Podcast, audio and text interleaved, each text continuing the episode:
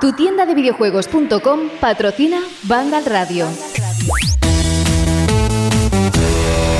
Bienvenidos a Vandal Radio. Siempre es un placer comenzar un programa teniendo a nuestras espaldas un programazo como el de la semana pasada. Diréis, bueno, ya, pero fue el de la semana pasada, el número 12. ¿Qué pasa con el 13? O el 12 más 1, según como queráis, ¿eh? Yo voy a decir 13, pero si os da yuyu, pues imaginad que he dicho 12 más 1 y ya está. Que lo digo porque creo que hemos batido algún tipo de récord. Por el número de descargas, seguro, porque en una semana han sido miles y miles y nos ha encantado ver ya desde el primer día el acelerón de descargas, es decir, que teníais muchas ganas de saber lo que estaba pasando con las nuevas consolas y lo que tenía que contar Jorge sobre la Series X, Series S y sobre la PlayStation 5. Ojo porque hoy seguimos hablando. Vamos a hablar de los primeros días de estas consolas, de sus juegos, de cómo funcionan, de la retrocompatibilidad y más temas que ahora hablamos con Jorge. Y aparte otros grandes temas como análisis de juegos muy esperados y yo qué sé, vamos a dejar un poco de sorpresa, ¿no? Eh, por cierto, antes de que pase nada más, saludos de José de la Fuente. Decía que miles de descargas, pero sobre todo casi un centenar de comentarios. Pero si no estábamos regalando nada. Casi un centenar de comentarios, Alberto González, muy buenas. Muy buenas, José, ¿qué tal? La verdad es que sí, ha sido, ha sido una avalancha de comentarios, de preguntas, un montón de preguntas de los, de los oyentes, de felicitaciones, de hype, porque tenemos una nueva generación que ya está entrando en las casas de los jugadores, así que imagínate. Es decir, que teníais unas ganas tan grandes de nueva generación y eso que lo veníamos viendo, sí, incluso con cierto recelo, porque no teníamos muy claro si iba a ser a final de año, si se iba a retrasar, qué iba a pasar con toda la pandemia y todo lo que estaba pasando, y lo que sigue pasando, que todavía nos queda, pero que habéis demostrado un hambre de nueva generación que nos encanta porque estamos al mismo nivel. Y no hay, no hay nada mejor que eso, que estar al mismo nivel y compartir una afición con tanta intensidad como la que estamos ahora mismo compartiendo. No me enrollo más. Aparte de Alberto González, al que le saludo de nuevo, bienvenido, gracias por estar aquí. Luego tienes tu parte y de comentarios, de chirri y respuestas, así que bienvenido. Por supuesto, aquí estoy esperando ya que tengo muchas ganas de, de, leeros en antena, ¿no? Como se suele decir. Tengo también conectado a Fran Gematas. Hola, Fran. Muy buenas. Oye, el Destiny, yo creo que me voy a esperar al 8 de diciembre para jugarlo en consola, pero desde luego, si tienes un PC, hay que tirarse de cabeza a él, ¿no? Sí, sí, o sea, yo empecé a jugar en cuanto los servidores funcionaron, que no es cuando se abrieron el martes por la noche, o sea, llevaré ya como unas 15, 16 horitas ahí a topísimo. También te digo que creo que haces bien porque antes de empezar el programa digo, mira, voy a jugar media horita al Destiny 2 en la Xbox Series S y así pues pruebo cómo va la consola y tal.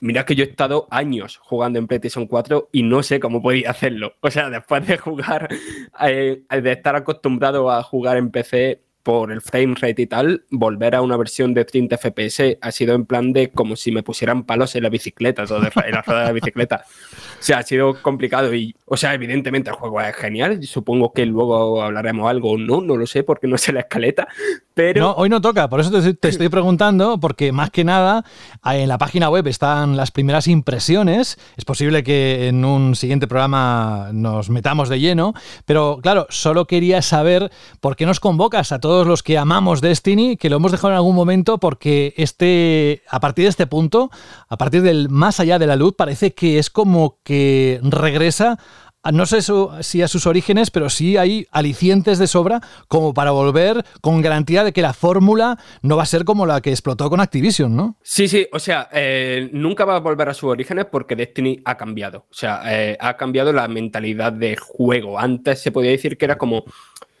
un, una campaña con cositas, con muchas cositas cooperativo, ¿no? Pero que no pasaban nada si eras de estos que jugabas un poquito, después a los pocos meses volvías para jugarte la ampliación que te sacaban y tal.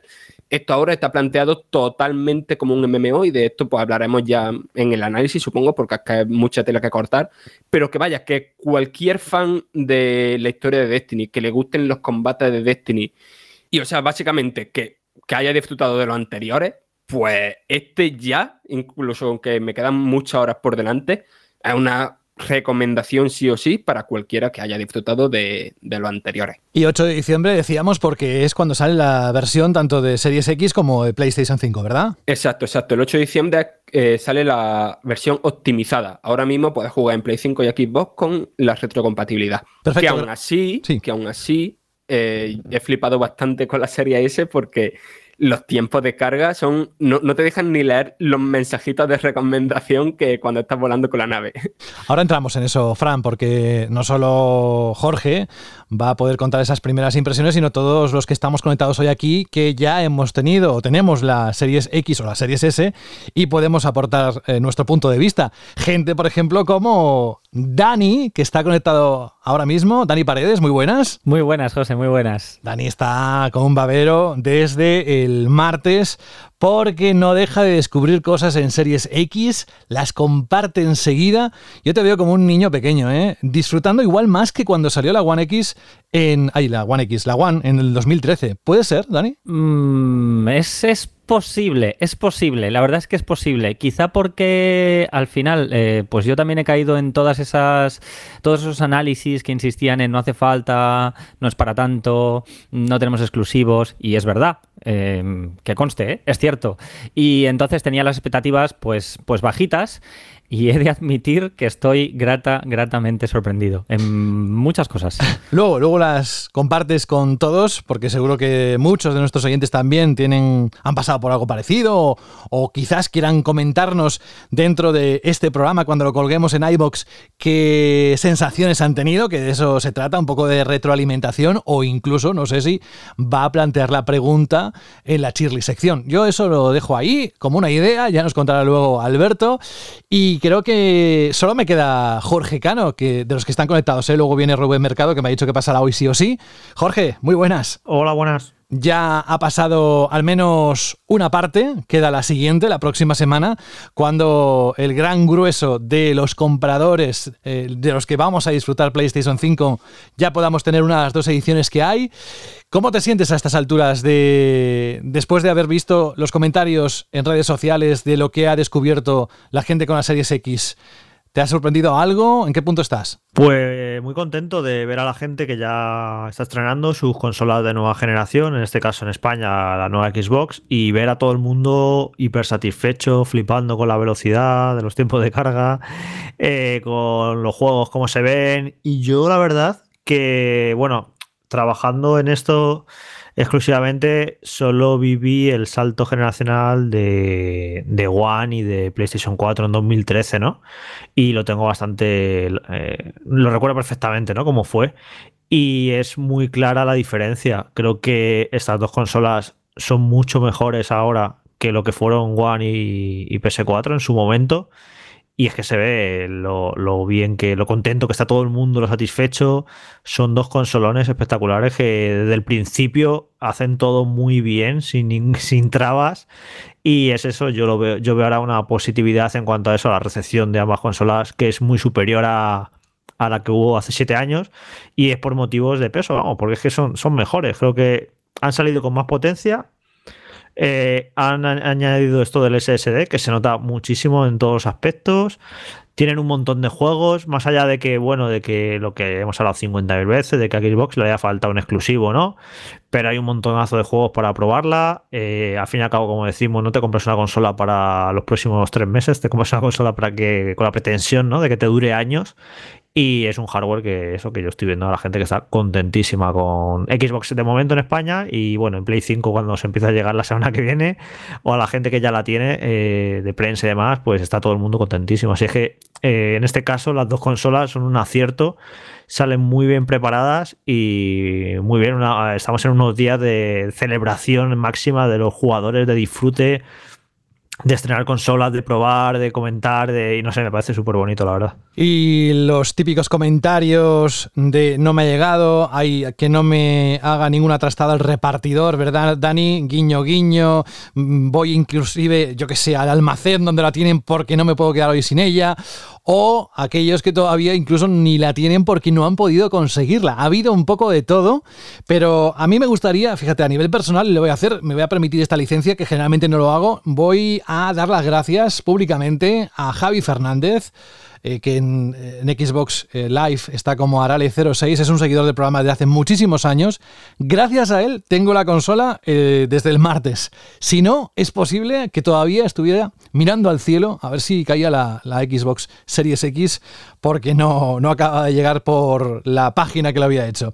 En fin, vamos al grueso de este programa, que son los primeros días con Series X y el resto de consolas.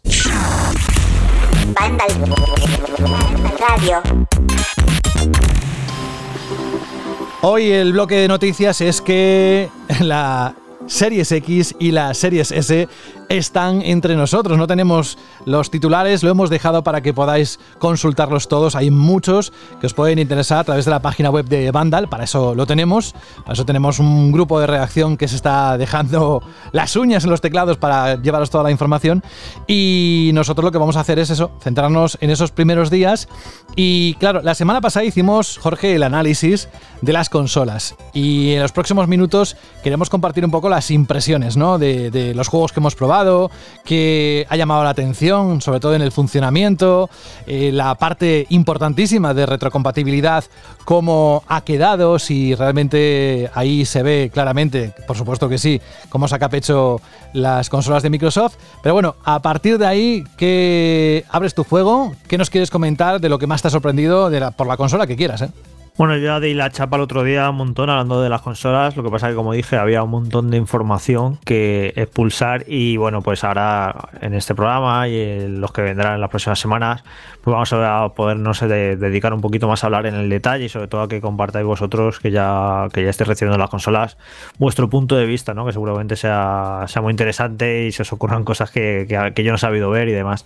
Y bueno, he estado jugando a más juegos durante estos días y juegos que que a lo mejor ahora os diré uno en concreto que vais a decir, pues esto que tiene de importante, ¿no? No es una muestra de lo que pueden dar de sí las nuevas consolas, pero que te vas encontrando sorpresas, juegos que no parecen que van a ser gran cosa y luego resulta que están muy bien y, es interesante, ¿no? Por ejemplo, voy a empezar con uno que es el Observer, eh, que sale en una versión Redux ahora y es este juego de Bluebird Team, de los creadores de la saga Layers of Fear, del Blair Witch, y que va a estar haciendo el D-Medium para, para Series X, que saldrá en enero, se retrasó hace poquito. Y es este estudio polaco que se ha especializado en juegos de terror. Y yo, el Observer en concreto, yo no lo jugué. Alberto, imagino que sí, porque como es Cyberpunk y Blade Runner. Sí, de hecho, el doblador era el Ruth Hauer, ¿no? sí, sí, es, el, es el protagonista. Pues yo no, yo, no lo jugué en su día, no sé por qué, de estos juegos que se te pasan y, no lo jugué, no, no, parecía que era una gran cosa y tal, y, lo dejé pasar cuando sí que jugaba el resto de juegos de este estudio. Y entonces me mandaron el código de Series X, el fin de semana pasado no tenía nada en concreto que jugar, y digo, me lo voy a jugar. Y me ha sorprendido muchísimo porque es un juego que sale hace tres años y lo único que han hecho ha sido, bueno, pues mejorar muchísimo los gráficos, que es una cosa extraña, ¿no? Que un indie remasterice un juego pero le han metido una mejora tan brutal a los gráficos que me quedé alucinado, o sea, al nivel de decir que en ese momento era mm, prácticamente lo más impresionante que yo había visto hasta el momento en Series X.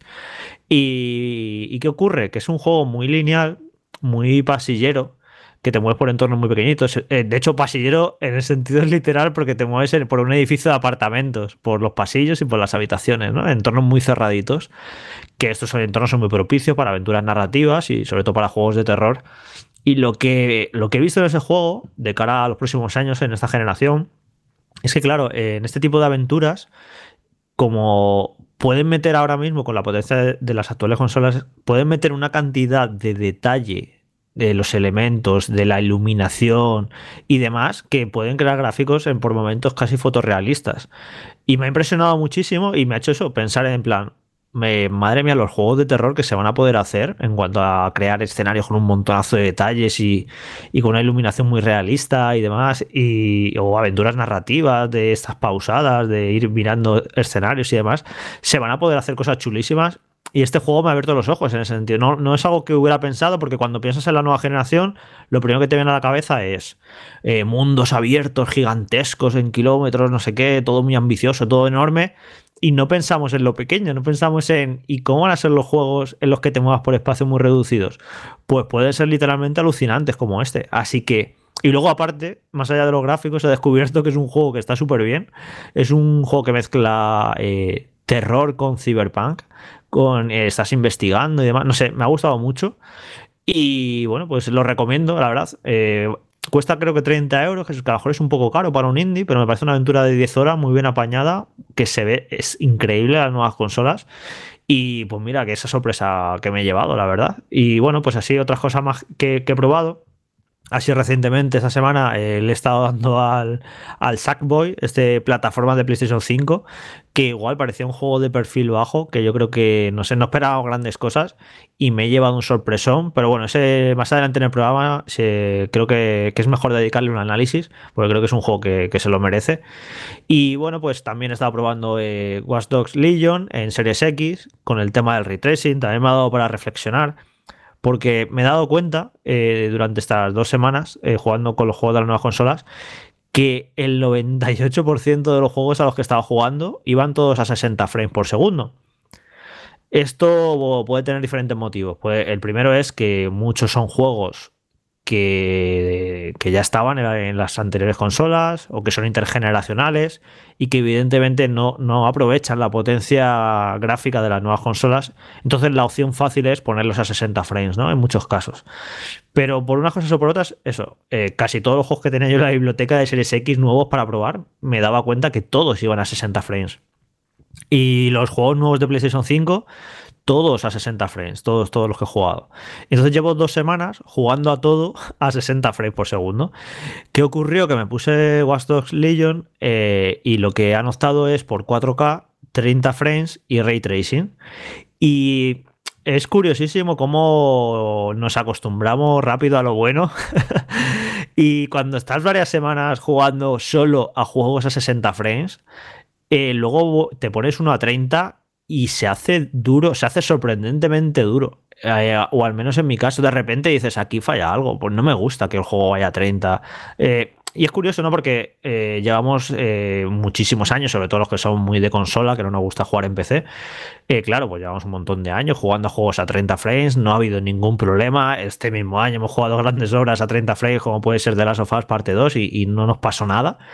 Pero cómo rápidamente juegas a varios juegos a 60, te acostumbras a esa, fluidez y luego cuando tienes que ir hacia atrás, eh, te rechina un montón la cosa. Y me parece curioso. Y yo creo que en Watch Dogs Legion, que está muy bien lo de ray tracing, es muy llamativo, muy bonita la iluminación y todo lo que queráis, pero sinceramente creo que se han equivocado en no ofrecer un modo que fuera 60 frames sin ray tracing que esa opción la estamos viendo en, un montonazo de juegos que te están dando a elegir. Si tú lo que quieres es la máxima resolución y los máximos efectos, pues juegas a 4K, pero va a 30 frames. Y si lo que te gusta es la fluidez ante todo, pues puedes elegir 60 frames, baja un poquito la resolución, que es un poco lo que ocurre con el Demon Soul Remake, que bueno, le dedicaremos, la, semana que viene haremos el análisis porque Carlos ha empezado a jugarlo hoy. Y bueno, a mí me gusta mucho la, esta decisión de las nuevas consolas de dar la opción a los jugadores de que apuesten por los 60 frames o no. Y de repente te encuentras un juego que no te da esa opción como Watch Dogs y sinceramente se echa muchísimo de menos y creo que se equivocan y, creo que Watch Dogs Legion si dieran la opción de jugar a 60 frames eh, hubieran acertado mucho más que obligando a todos a pasar por el aro de jugar con el ray tracing porque el ray tracing va a dar mucho que hablar en, las próximas semanas, en los próximos meses y yo creo que en los próximos años. Es como un poco el gimmick de la nueva generación, de si tiene o no tiene ray tracing y tal. Y yo sinceramente, eh, si me pones en una balanza, si me das a elegir en un juego como este, que si me tengo que quedar con el ray tracing o me tengo que quedar con los 60 frames, lo tengo tan claro que prefiero los 60 frames. A mí sinceramente que un charco eh, rebote la luz de manera realista o que haya reflejos en un coche, está muy bonito, pero en los 60 frames los están notando en cada segundo que estás jugando. Eh, enriquece muchísimo más la experiencia que los rayitos del ray tracing. Así que eh, espero que se. Eso parece al menos en estos primeros juegos. Que casi todo van a 60 o dan esa opción. Y, me parece que es una tendencia clara de, de las nuevas consolas. Incluso yo diría que apuesta de una compañía, por ejemplo, como Sony, que en el propio menú de la consola podéis elegir por defecto si queréis que los juegos os, arranquen en modo rendimiento o modo gráfico. Todos sus juegos first party están ofreciendo esta opción. Miles Morales, eh, Demon Souls, bueno, Sackboy va a 60 sí o sí, eh, Astro va a 60, Ratchet Clank han confirmado que tendrá un modo a 60. esto no es casualidad. Y esto yo veo que es una decisión de compañía de Sony que han dicho, vamos a ver, eh, nuestra consola no da para 4K nativo. 4K nativo es muy exigente y para poder ofrecer juegos a 4K nativo tienen que ir a 30 y demás. Y han dicho, y si vamos por el lado de los 60 frames, que a los jugadores de consola que no están tan acostumbrados, cuando los empiecen a probar, eh, les va a gustar y no van a querer otra cosa. Y me parece una decisión muy acertada el hecho de ofrecer los 60 frames. Yo creo que eh, por el lado de Xbox también estoy seguro que en su juego van a ofrecer siempre esta posibilidad. Así que estamos ante la generación del SSD, del ray tracing, de mil cosas, de mil novedades. Pero para mí, la, una de las que más me gustan ahora mismo es que es la generación de consolas que por fin los 60 frames han llegado para quedarse. Y cuando los jugadores de consolas empiecen cada vez a jugar a más y más y más juegos a 60 frames, ya os digo que va a ser muy complicado dar marcha atrás y que la gente ya no va a querer los 30. Así que eso es como una cosa que que no habíamos pensado, que me parece un tanto inesperada de la, nueva generación, pero que es muy bienvenida. Y mira, por ejemplo, el último juego así que está jugando en Series X, bueno, que he estado jugando y que voy a estar jugando durante los próximos días muchísimo tiempo, porque lo voy a analizar, es Assassin's Creed Valhalla que han optado por ofrecer 60 frames en Series X. Eh, no va 4K nativo, va 4K dinámicos. Me da igual porque el juego se ve estupendo y sobre todo a 60 frames. Yo no había jugado nunca un Assassin's Creed a 60 frames porque los había jugado siempre en consola a 30 y de repente un juego como este, con un mapa gigantesco, con unos entornos preciosos y encima con la fluidez de 60 frames, me parece una gozada. Lo bien que se ve, lo bien que se mueve Assassin's Creed Valhalla y me parece una decisión muchísimo más acertada que la de Watch Dogs con el ray tracing. Así que eso, que me he convertido, me he vuelto, los, los peceros estarán descojonando escuchándome, porque era, bueno, bienvenido a eh, lo que llevamos nosotros haciendo 20 años, que es jugar a todas 60 frames. Ok, lo sé, lo, sabía, pero me parece que es destacable, ¿no? En consola, que parece eso, que, los 60 frames han llegado para quedarse y que cuando la gente se acostumbra a ellos, eh, yo no veo marcha atrás posible mientras hablaba, me han dado ganas de cortarte como siete u ocho veces y no sé si me acordaré de todo lo que te quería responder. Pero vaya, lo primero, que ojalá tengas razón en que los 60 fotogramas por segundo se conviertan en un estándar en consolas. Pero yo no soy tan optimista. Por mucho que en estos primeros juegos, en esta primera tanda de títulos intergeneracionales, estamos viendo esa tendencia, yo creo que va a llegar un momento en que los juegos tengan tal calidad visual que ahora mismo probablemente ni nos la imaginamos, que Demon Souls Remake nos parecerá un juego antiguo en comparación con lo que se viene, que esos juegos mm, no se van a poder mover a 60 en consola. Va a pasar, creo que va a pasar lo de siempre. Si quieres jugar esos juegos en 60, te tienes que jugar en un PC de 2000 pavos, o si no, eh, a jugar a a 30 fotogramas o lo que decidan como el estándar mínimo. Que ojalá me equivoque, que ojalá tengas razón, pero, creo que es lo que va a pasar. Date una cuenta, date cuenta de una cosa, eh, Fran. Eh, por ejemplo, han dicho ahora esta semana que Sony que dice que quiere hacer la transición de Play 4 a Play 5 que dure como dos o tres años, ¿no? Han insinuado como que van a estar van a seguir sacando juegos de Play 4 durante una buena temporada. Y de hecho, Horizon 2 está confirmado para Play 4. ¿Cuál es la manera en la que tiene de, la manera más fuerte en la que tiene de diferenciarse la versión de PlayStation 5 de la de Play 4? Yo creo que Horizon 2 va a tener un modo a 60. O sea, esto de los 60, eh, ya te digo que al menos durante el próximo año.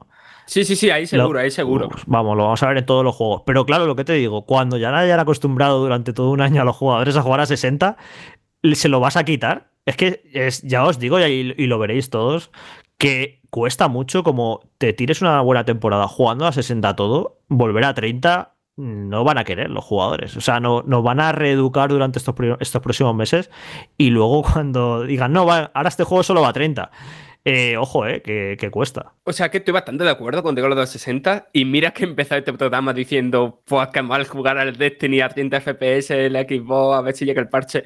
Pero yo de todos modos creo que lo de los 60 depende mucho del género. Por ejemplo, un probé el otro día eh, Assassin's Creed Valhalla en equipos Series S y ahí han optado por utilizar resolución 4K variable, un poquito más baja que la de Series X, aunque también alcanza el pico de los 4K, a 30 FPS. Y por un lado, yo lo primero que hice fue entrar en opciones gráficas, a ver si había alguna opción para ponerlo a 1080p y 60 FPS, pero no la había. Con ese juego en concreto, no me molesto mucho. Después, si fuera un shooter, si fuera un juego de conducción o algo así, pues sí me habría molestado más. Vaya, depende mucho del juego. Después también, otro de los primeros títulos que probé en equipo Serie S fue eh, Observer System Redux, como tú. Lo primero, mm, no me lo he pasado, todavía tengo que jugar mucho más, pero me encanta el tono del juego porque no es solamente cyberpunk y terror, también tiene un, un toque noir de, novela negra que a mí me encanta, me, me gusta muchísimo, muchísimo. Y es que yo supongo que en Serie X será increíble, pero es que en Series S también es de locos. O sea, hay un momento eh, muy al principio de la aventura que te encuentras un cadáver detrás de una cortina y tal, y el detalle que tiene esa escena, una cocina que hay cerca, que haya tracing en la sangre, me, parece mm, de loco, me pareció eso, una chaladura. Después también estuve probando Forza Horizon 4, que me sorprendió mucho verlo así en una consola, pero no sé, como ya estaba acostumbrado a jugarlo en PC y tal, no me voló tanto la cabeza, sí me volaron la cabeza bastante la ausencia prácticamente de tiempo de carga, pero el que sí me sorprendió mucho fue eh, Gears of War 5, porque yo no sé qué han tocado en la iluminación, pero yo lo veo mejor que empecé. Yo no sé si es por, la, televisión o porque. No, no, es que eh, el parche que ha recibido Gears 5 en Series X y Series S eh, mejora un montón de aspectos gráficos que no ha recibido la versión de PC todavía. O sea, mejora la iluminación, un montón de cositas que no están en la versión de PC. Así que tú en PC, aunque lo pongas en Ultra y todo lo que tú quieras, eh, de momento esas mejoras no, no, han llegado a PC. Así que es normal que, lo veas mejor. Sí, sí, sí, es que es ya desde el primer momento, este momento en el que estás bajando la cuerda la con la cascada esa, se, me fue la cabeza, vaya. Eh, después, como dije al principio, he estado probando también Destiny 2 más allá de la luz en Xbox y a ver, por mucho que haya dicho, eh, esperaros jugar los 60 FPS, os gusta jugarlo ahí y porque vais a flipar con la ausencia de tiempo de carga, la estabilidad es absoluta, es decir, el PlayStation 4 y Xbox One pues iban a los 30 FPS, pero es verdad que había momentos, sobre todo en las excursiones, los asaltos más locos, donde los fotogramas por segundo se iban un poco al garete, vaya.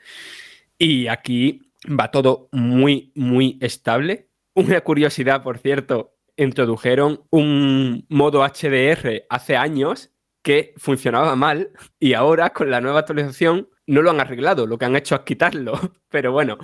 Y después también he estado probando DIR 5, o sea, me, me, parece espectacular. Probablemente cuando salga el nuevo Forza Motorsport o el Gran Turismo 7, esto nos parezca un juego antiguo, seguramente pero las cuatro o cinco carreritas que he jugado a DIR 5 en Xbox Series S, repito, una consola de 300 euros, a mí me han dejado loquísimo.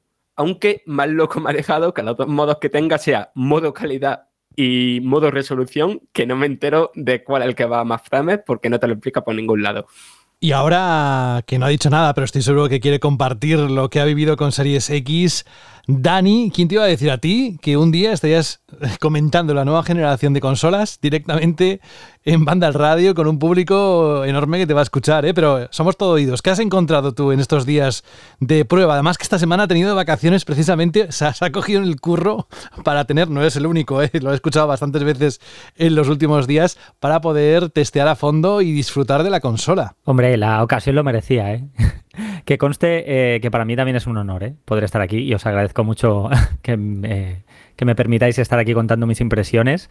a mí me gustaría destacar esa parte que siempre hemos dicho que, es una pena que no hayan cambiado eh, el menú, ¿no? la estética del sistema, que no le da sensación de nueva generación. Todo lo malo que tiene eso, eh, en realidad también lo tiene de bueno, porque para todo ese usuario de Xbox que viene de atrás, ¿no? que ya se ha hecho su menú, sus colores, se ha hecho sus grupos de juegos, su organización, eh, la transición que hice yo de One X a Series X fue prácticamente mm, eh, nula, inexistente. O sea, yo conecté, desconecté el disco externo donde tenía mis juegos, lo conecté a la nueva consola, me ofreció abrir mi aplicación de Xbox en el teléfono móvil y en menos de dos minutos la Series X estaba ya configurada con mi perfil, con mis personalizaciones, con mi organización y con todo listo para empezar. Es decir, hoy creo que lo puse por Twitter en una conversación con alguien que me dio eh, esa sensación que, que tiene un pecero cuando se cambia la gráfica, se pone más RAM, se cambia el disco por un SSD y de golpe ve que todas aquellas cosas a las que jugaba y que hasta entonces le parecían bien, pues de repente funcionan eh, muchísimo mejor, pero muchísimo mejor, a niveles que ni te imaginabas. Eh, yo he probado muchos juegos, pero han habido tres concretos que me han me han sorprendido un poquito. El primero era Tetris Effect, que mira, eh, por cosas de la vida no lo había probado anteriormente, pese a estar ya en PS4. Eh, y me sorprendió porque justo recuerdo aquel programa en el que hablábamos de la vibración áptica del mando de PlayStation 5, que seguramente sea impresionante.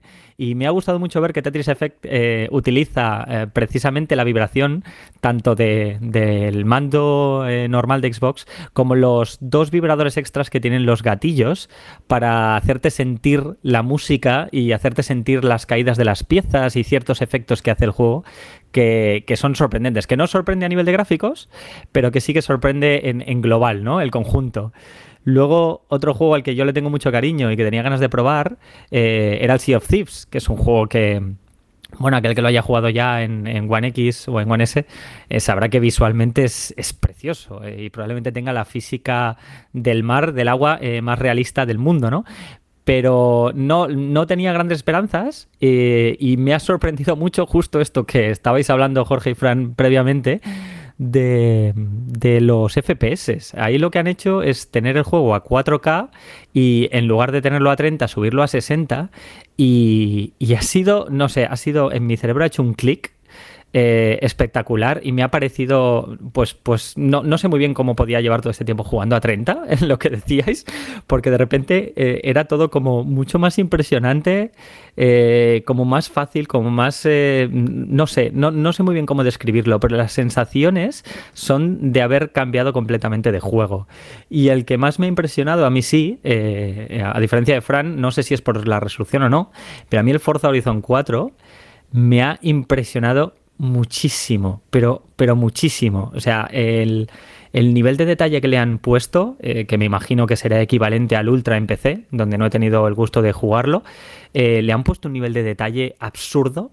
Eso funciona a 4K 60 FPS, que se ve súper, súper, súper fluido y el reducir los tiempos de carga a, prácticamente nada cambia completamente, completamente. Hacer un viaje rápido en el mapa ahora es instantáneo, cambiar de coche es instantáneo, ponerte a mirar tu colección de coches, aunque tengas 200 o 300, están todos cargados, no tienes que esperarte a que carguen.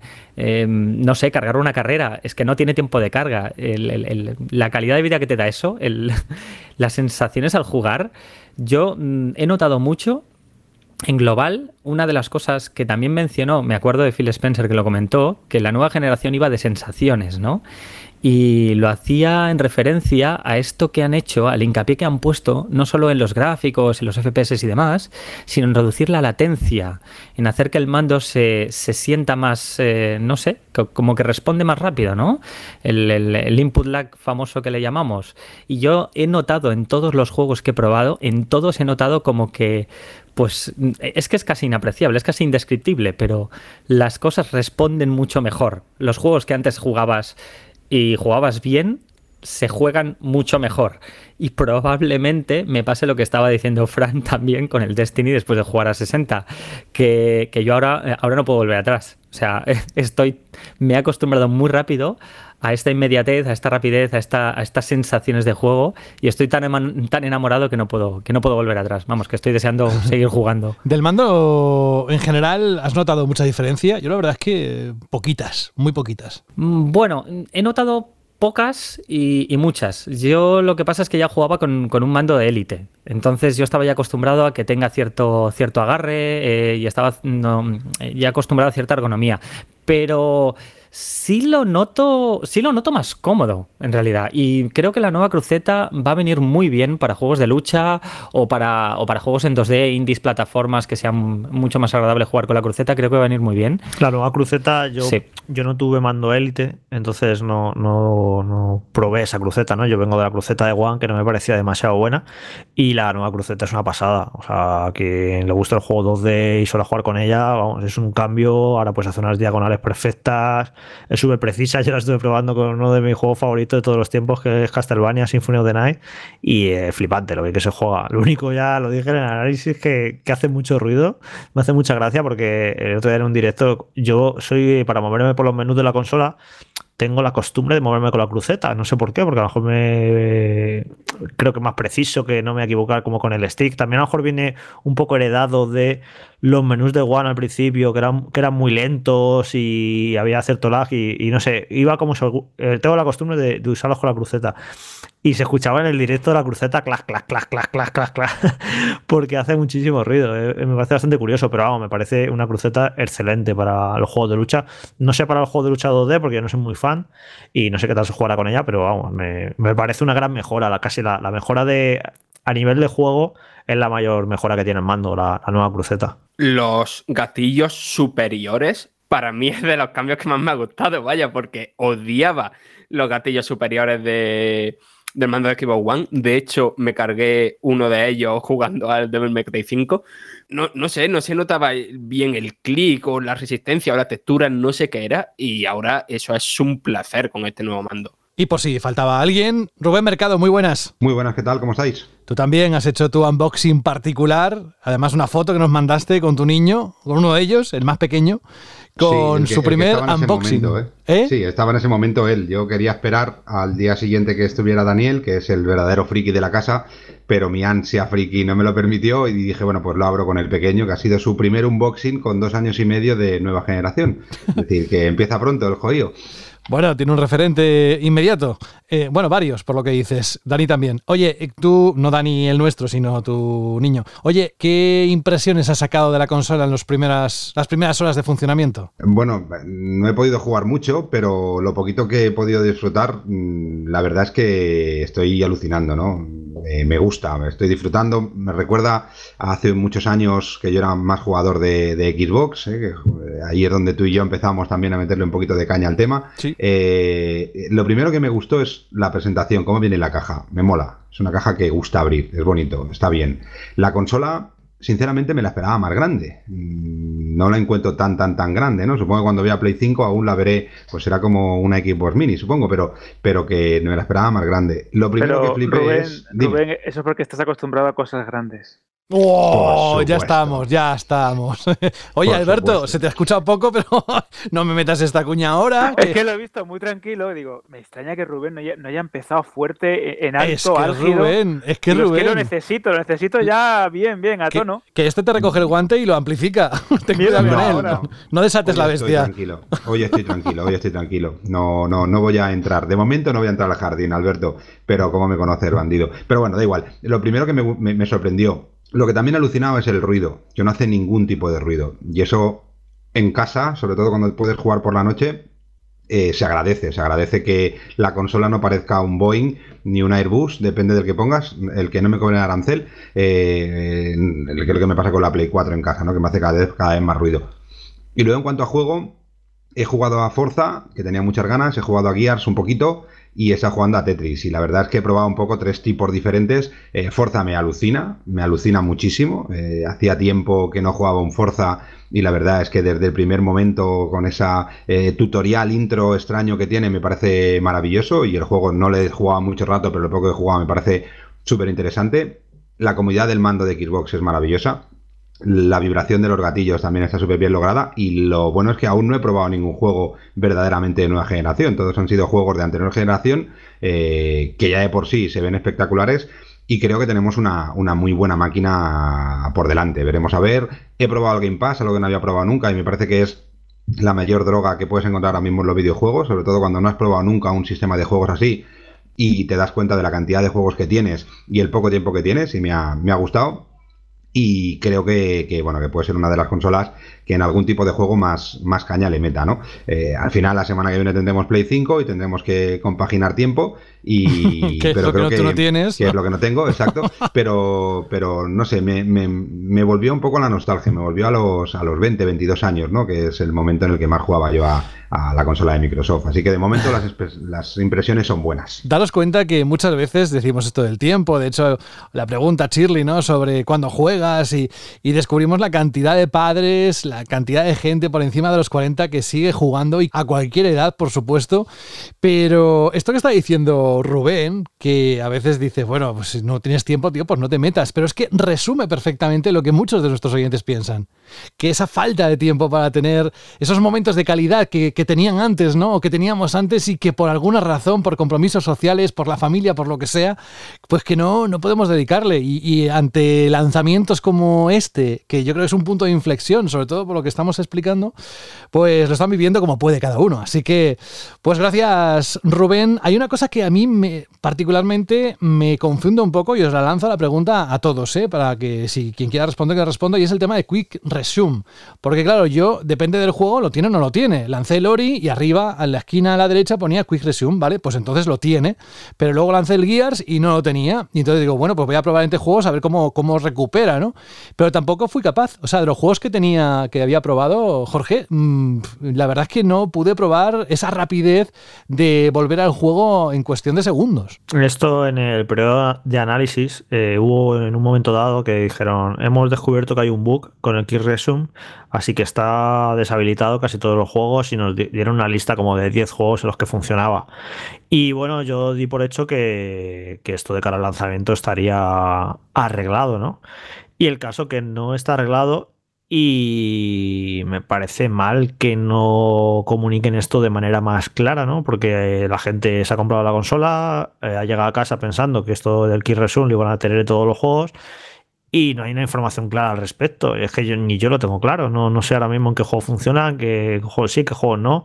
Y aquí yo creo que lo han hecho un poquito mal. Yo creo que deberían sacar algún tipo de comunicado y decir, mira, es que esto ahora mismo eh, hemos encontrado un fallo y está en pruebas y ahora mismo solo funciona en estos juegos, no os preocupéis, pero hay una confusión enorme de que la gente es en plan, no sé en qué juegos hay Kick Resume o no, y como dije, eh, los juegos que tú tienes en tu consola en Kick Resume es que no lo sabes. No lo indica con un icono de alguna manera para saber qué, juegos tienes ahí en espera, ¿no? Así que no sé, a ver si lo soluciona el próximo día, porque yo imagino que un montón de gente compartirá esta confusión ¿no? que hay ahora mismo de esta función que no sabes en qué juego funciona y en cuáles no. Sí, sí, o sea, a mí lo que me pasó a uno de mis compañeros de piso que juega bastante videojuegos pero no está muy puesto en lo que es el tema de hardware y tal, le iba a enseñar el Quick Resume, ¿no? En plan de para que flipara, en plan de mira qué guapo, paso del... Eh, estábamos jugando al Forza mira cómo pasamos ahora al guías y, no, sale mal. Es verdad, es verdad. Yo también lo he probado. Eh, me di cuenta de que en la. O sea, es más probable que funcione en los juegos que no han actualizado porque yo he visto Quick Resume en acción con el Battlefield 5, me ha funcionado con Yakuza Kiwami 2, me ha funcionado con Apex.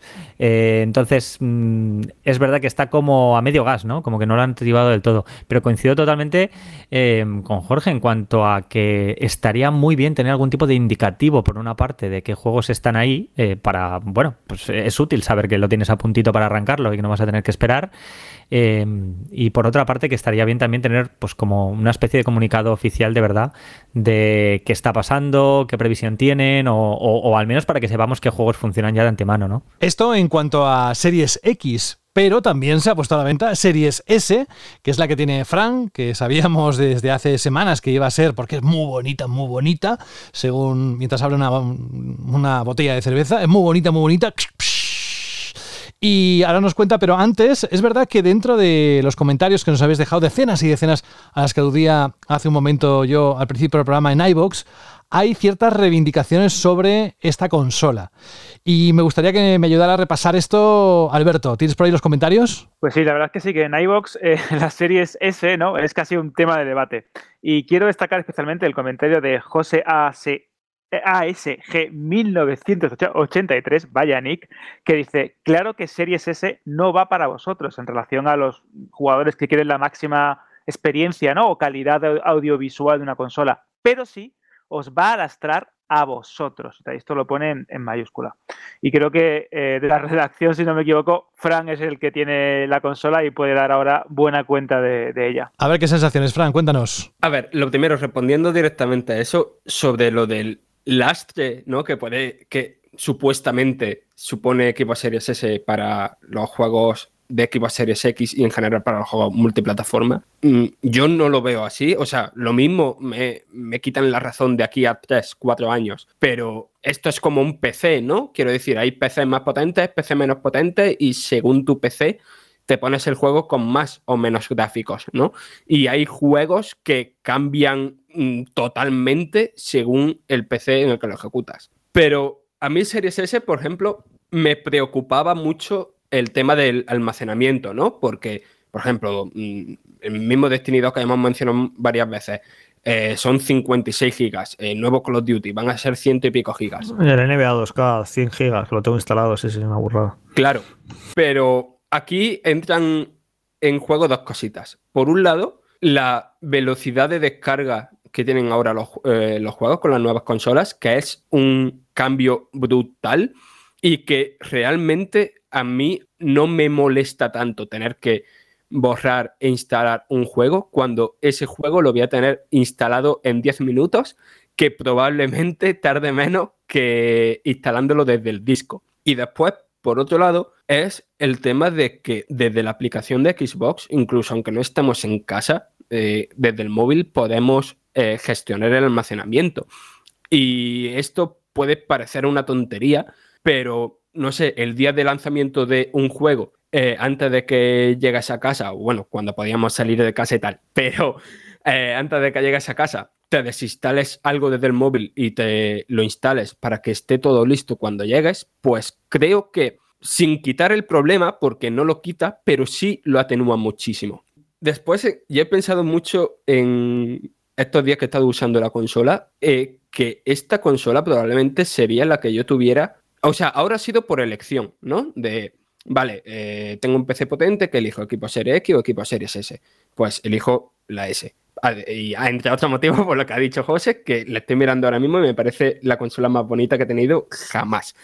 Pero más allá de eso, es que para mí hace no mucho, ahora cuatro años, no sería una elección. Hay, yo creo que hay mucha gente que está escuchando este podcast que probablemente cuando salió la Xbox 360 se tuvo que comprar la versión arcade porque por su ingreso, su falta de ingreso de, de, manera más concreta, o porque lo único que tenía disponible era la paga que le daban al mes, mm, una diferencia tan solo de 50 euros ya le suponía una barbaridad. Y no sé, todo eso personas que, eso, que no tienen un salario fijo o que no se preocupan tanto por la calidad visual de los videojuegos y lo que quiere es jugar con sus colegas.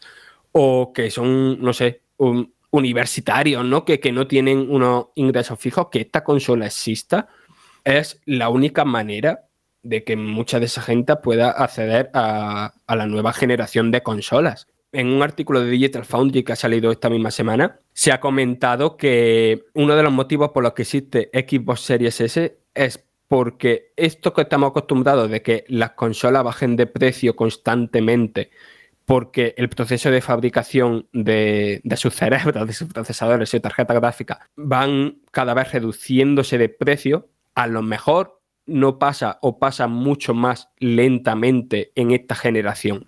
Entonces el hecho de que ya desde el principio tengan una consola de 300 euros disponible para toda la gente me parece importantísimo, porque a lo mejor esa Xbox Series X se mantiene en el precio de aquí a 4 o 5 años. Y no sé, yo de verdad, sinceramente, por el uso que le he estado dando estos días, ahora mismo no me parece para nada una consola que minusvalorar y evidentemente habrá que ver cuando ya estemos de lleno dentro de la generación, cómo se comportan los juegos. Eso es imposible de saberlo. Pero no me extrañaría nada que la diferencia no fuera tan abismal como predicen algunos, y esos algunos no son precisamente eh, los Digital Foundry y los que más saben de hardware. Y no acaba ahí la cosa porque aparte de los comentarios que habéis dejado en iBox, también alguien ha hecho uso del buzón del oyente de Dani para trasladarnos una inquietud y yo creo que hacer un poco participe a todo el mundo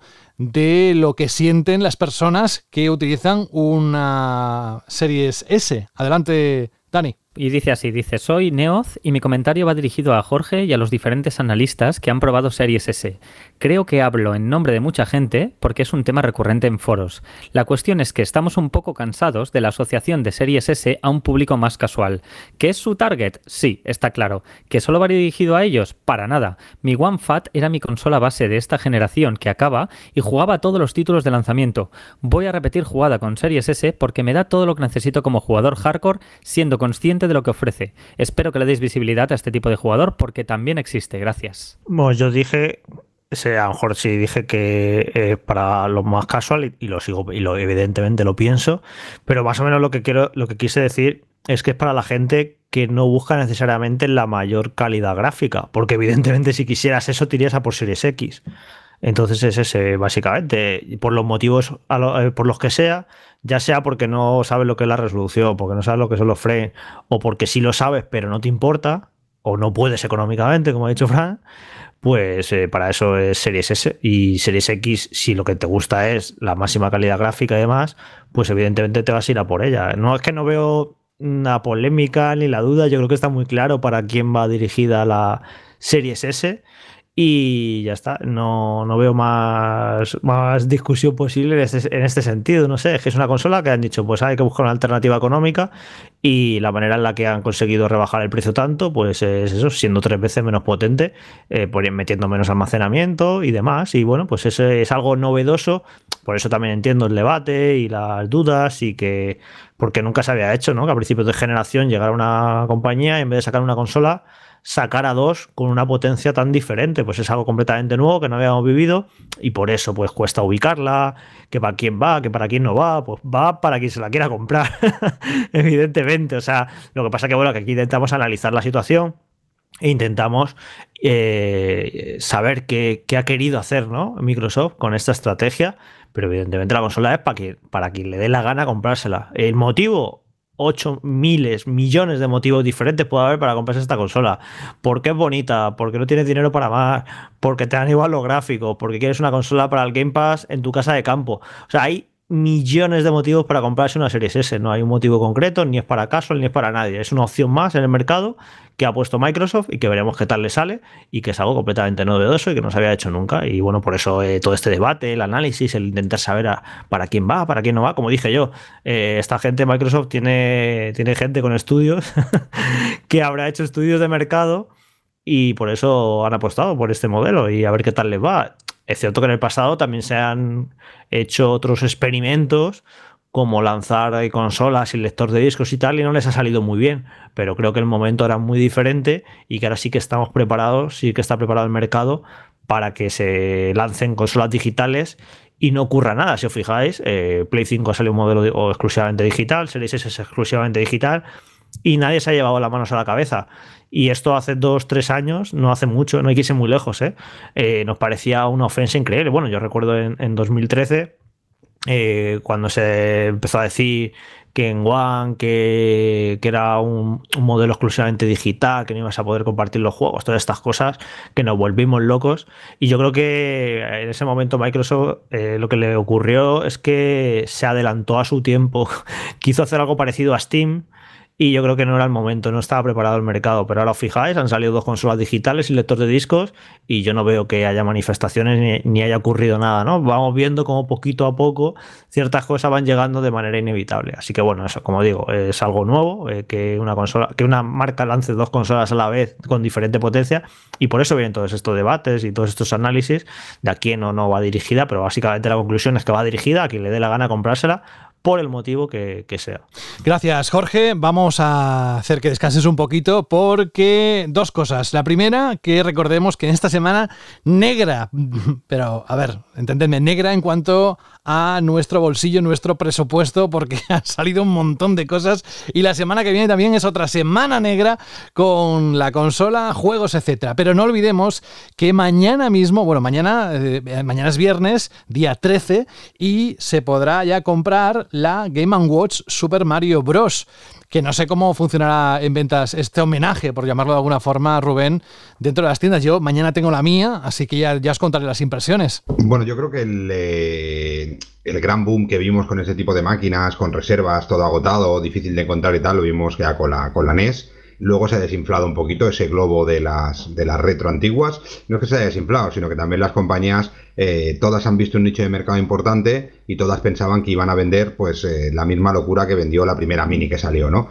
Yo creo que esta tiene un punto más nostálgico, porque va hacia un tipo de, de público pues que a lo mejor es incluso más antiguo que el que jugaba la NES. La cantidad que traen es pequeña eh, seguramente no se agoten en el primer momento, pero sí que es una consola que seguramente es un caramelo para los coleccionistas. Yo también eh, la recogeré mañana y tengo ganas. No sé si la jugaré, pero como muchas otras consolas que tengo guardadas en mi vitrina eh, del estilo así retro, antiguas, como la, Game Boy Micro edición de Mario, por ejemplo, que compré en Japón, pues estará ahí, ¿no? Pero, pero bueno, creo que no será la locura que, que, va, que han sido las otras minis y que la cantidad que trae Nintendo es más pequeña, con lo que posiblemente se vendan menos, pero posiblemente más rápido se agoten, ¿no? Yo creo que no habrá que ir a correr mañana eh, a muchos sitios porque podrás encontrarla seguramente. Sí, yo espero que, sinceramente, eh, para mi economía, que no saquen, no empiecen a sacar otras réplicas de Game Watch, de Donkey Kong, etcétera, porque tendría un serio problema seguramente compraría la mayor parte de las que van saliendo, porque fue la, de las primeras consolas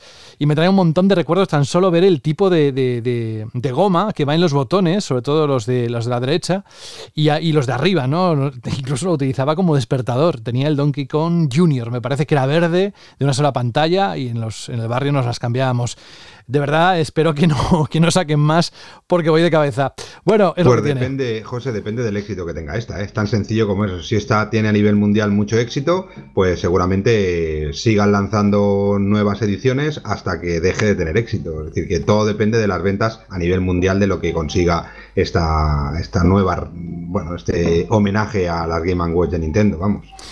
Bien, vamos a otra parte que es algo pendiente que teníamos desde hace algunos días, que son las cifras, así de forma muy rápida, vamos a pasar rápidamente. Tiene los números preparados, ya cocinados.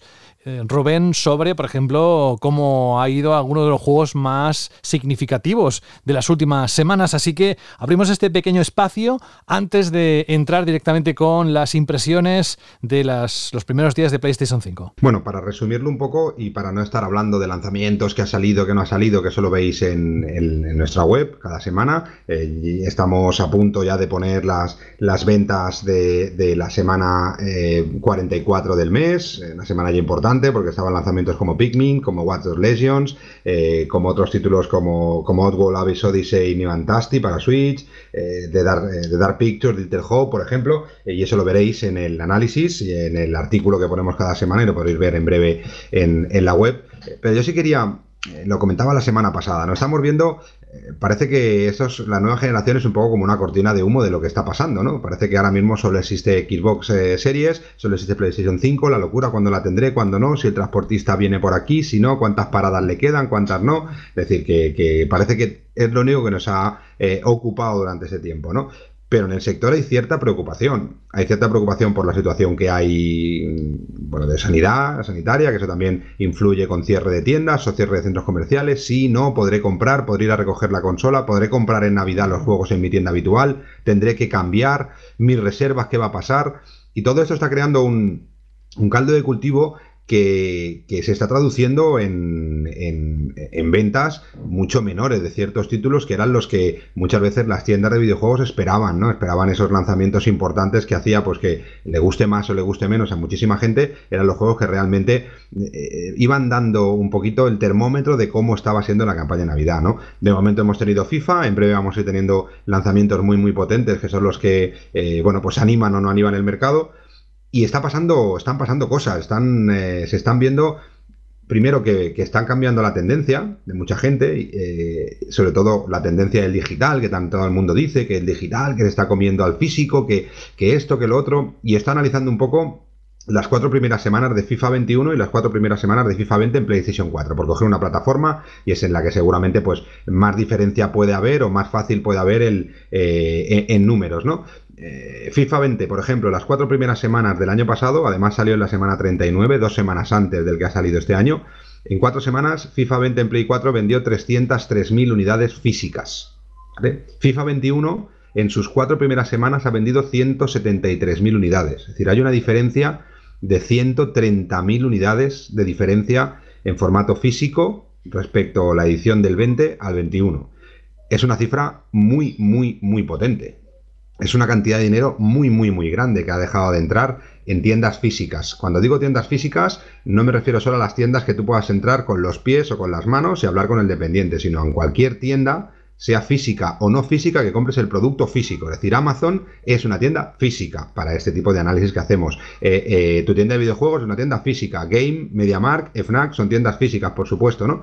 Eh, claro, esto es un problema. En el título más importante, en el que seguramente las compañías o las tiendas han comprado más o menos las mismas unidades que el año pasado, mejor algo menos porque las reservas no iban bien, pero ya sabemos que las reservas últimamente ya no es un indicativo de cómo va a funcionar el juego, no, porque la gente reserva en cinco sitios o no reserva en ninguno, entonces es, complicado, ¿no? Pero normalmente una cadena que el año pasado, las cuatro primeras semanas, había vendido pues, 60.000 unidades de FIFA, el pedido inicial de FIFA de este año para Play 4, pues no estaría muy lejos de ahí, pues 40.000, 45.000, viendo cómo estaba el año, ¿no? Pero es que no ha caído un 20%, ha caído muchísimo más. Claro, todo el mundo dice, es que lo físico lo está petando, lo digital, perdón, lo está petando, ¿no? Y le está quitando muchísima venta. Bueno, pues también he calculado y he puesto la diferencia un poco de lo que vendió en digital FIFA 20 y lo que ha vendido en digital FIFA 21. Acordaros que lanzamos la noticia también, que por primera vez FIFA 21 en digital había vendido más que en físico, entonces pues ya empezaron a saltar las alarmas de que, bueno, FIFA no se está vendiendo tan mal porque el físico, el digital, pues hemos hecho la comparación y yo me llevo una sorpresa, ¿no? Porque el año, el año pasado FIFA 20, sus cuatro primeras semanas, perdón, la primera semana vendió 120.000 unidades, 121.000 unidades en formato digital, ¿vale? Acordaros que venimos de 130.000 unidades menos en formato físico.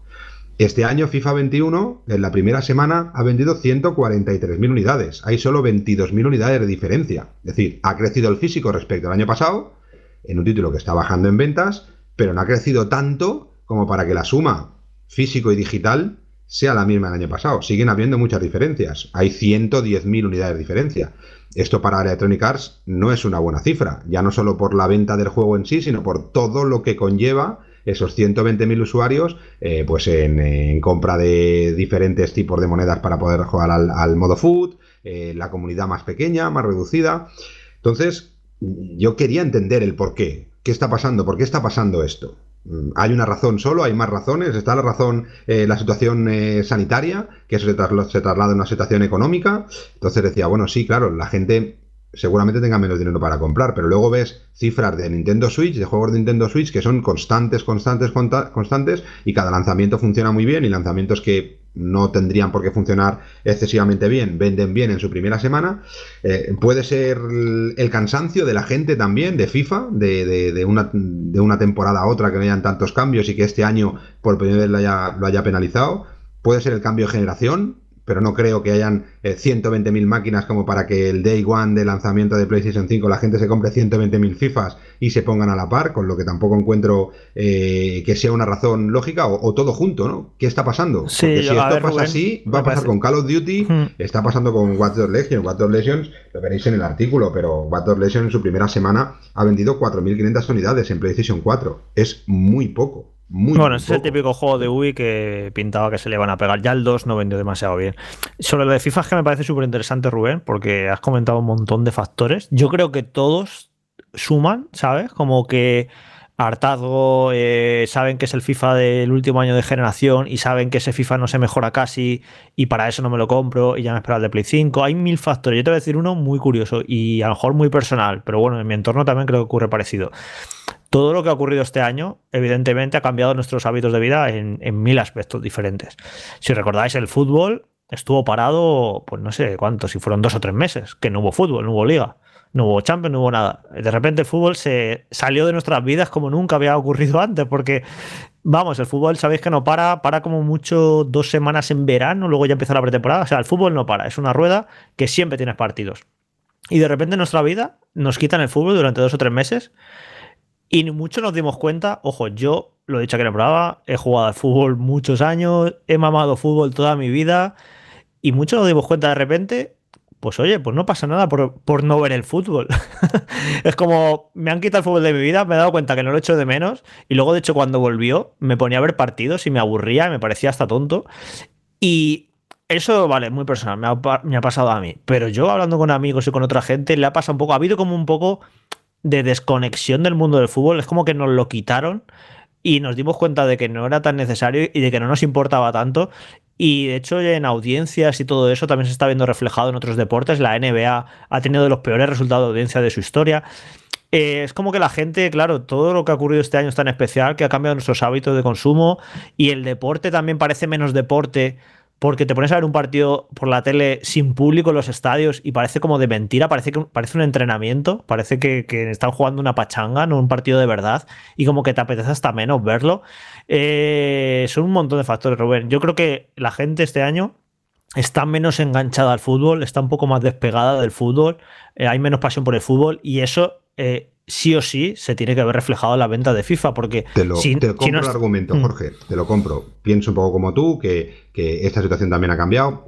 Yo que sí que soy más seguidor de fútbol, yo sigo disfrutando y tenía ganas de fútbol y disfruté con una Champions eh, extraña, estoy disfrutando ahora con una liga y con una Champions también un poco compacta extraña. El usuario, hay mucho usuario que solo compra FIFA año tras año. Hay gente, yo conozco gente que eh, tiene una Play y tiene dos juegos. FIFA y GTA o FIFA y Call of Duty, FIFA, pero en casi todas las ecuaciones salía FIFA. Pero vale, te, compra, te compro este argumento. Ok, puede ser que la gente esté cansada un poco de lo que es el deporte y todo esto. No estoy 100% de acuerdo contigo, pero te lo compro. Pero si te digo, por ejemplo, que las informaciones que nos dicen es de Call of Duty, que es otro de los grandes referentes en cuanto a ventas, que sí que es verdad que ha bajado y que ya no es lo que era, pero sigue siendo un título que marca un poco el termómetro de cómo van las cosas. Si te digo que hay casi un 60% menos de reservas de esta edición que la del año pasado, esto no es fútbol.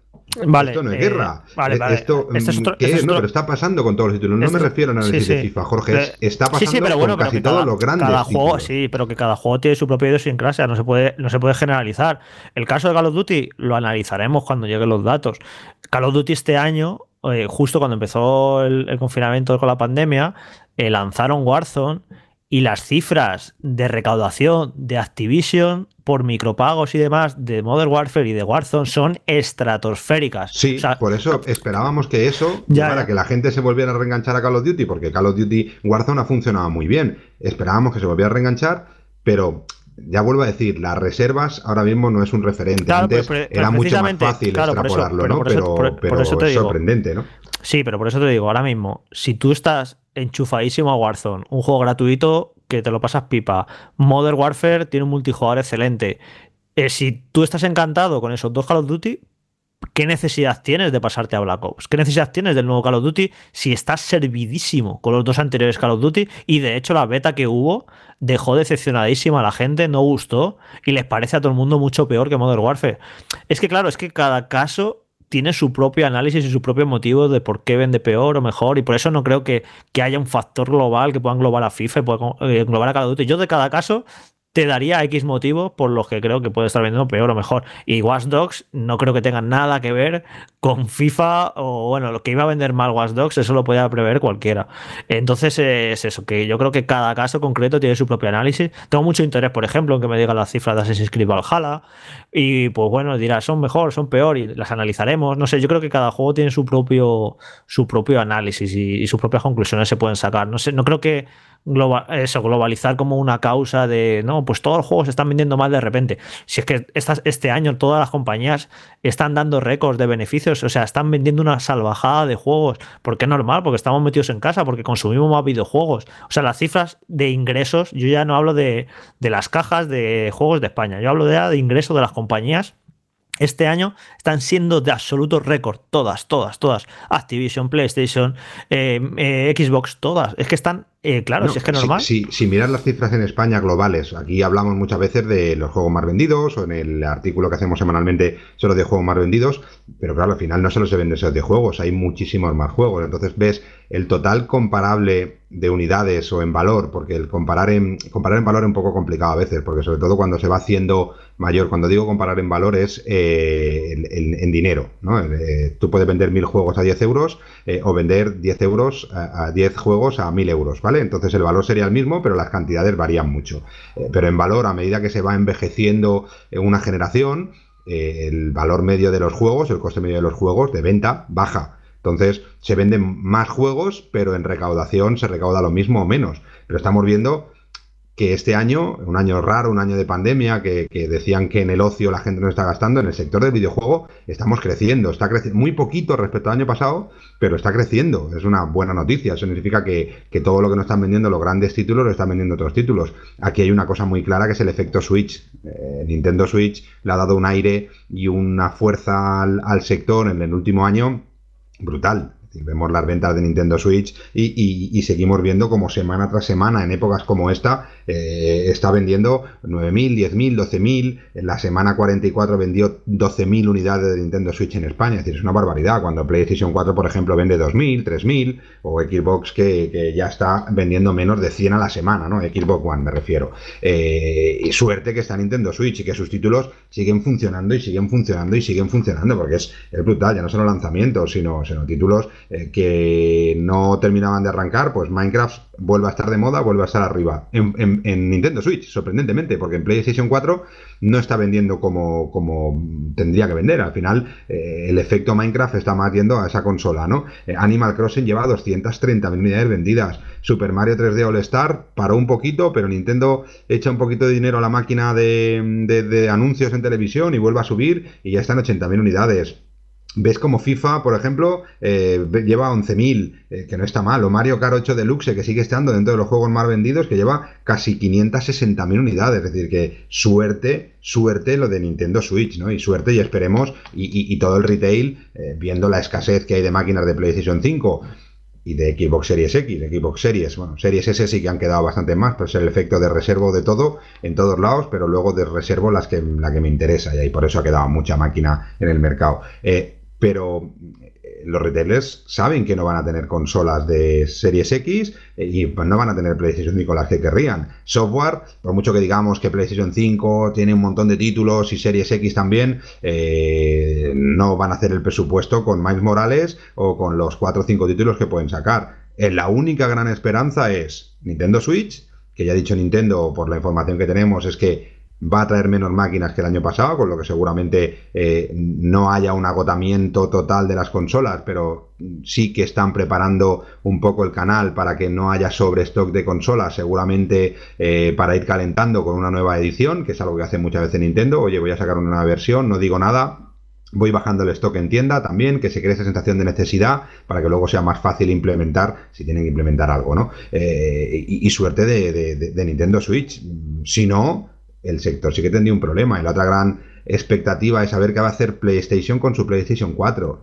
PlayStation 4 todavía tiene muchísimo recorrido. Decían que va a haber una transición de 3, 4 años. Yo creo que son demasiados, pero un año y medio, dos años buenos de PlayStation 4 de venta de, consolas y de juegos, si hacen un buen reposicionamiento de, de, precio de lo que sería el full price y ya olvidarnos de 59 y 69 y una consola que también hagan una una buena, un buen posicionamiento de precio y colocar una PlayStation 4 a 199 euros creo que sería eh, un buen precio para esta campaña de Navidad, es la ilusión que hay, no en nueva mm. generación, sinceramente. Sí, bueno, Rubén, eh, yo creo que queda más que claro. Hemos introducido un mini debate dentro de las consolas de Microsoft y la PlayStation 5, que ahora vamos y además nos queda el Sackboy, una aventura a lo grande.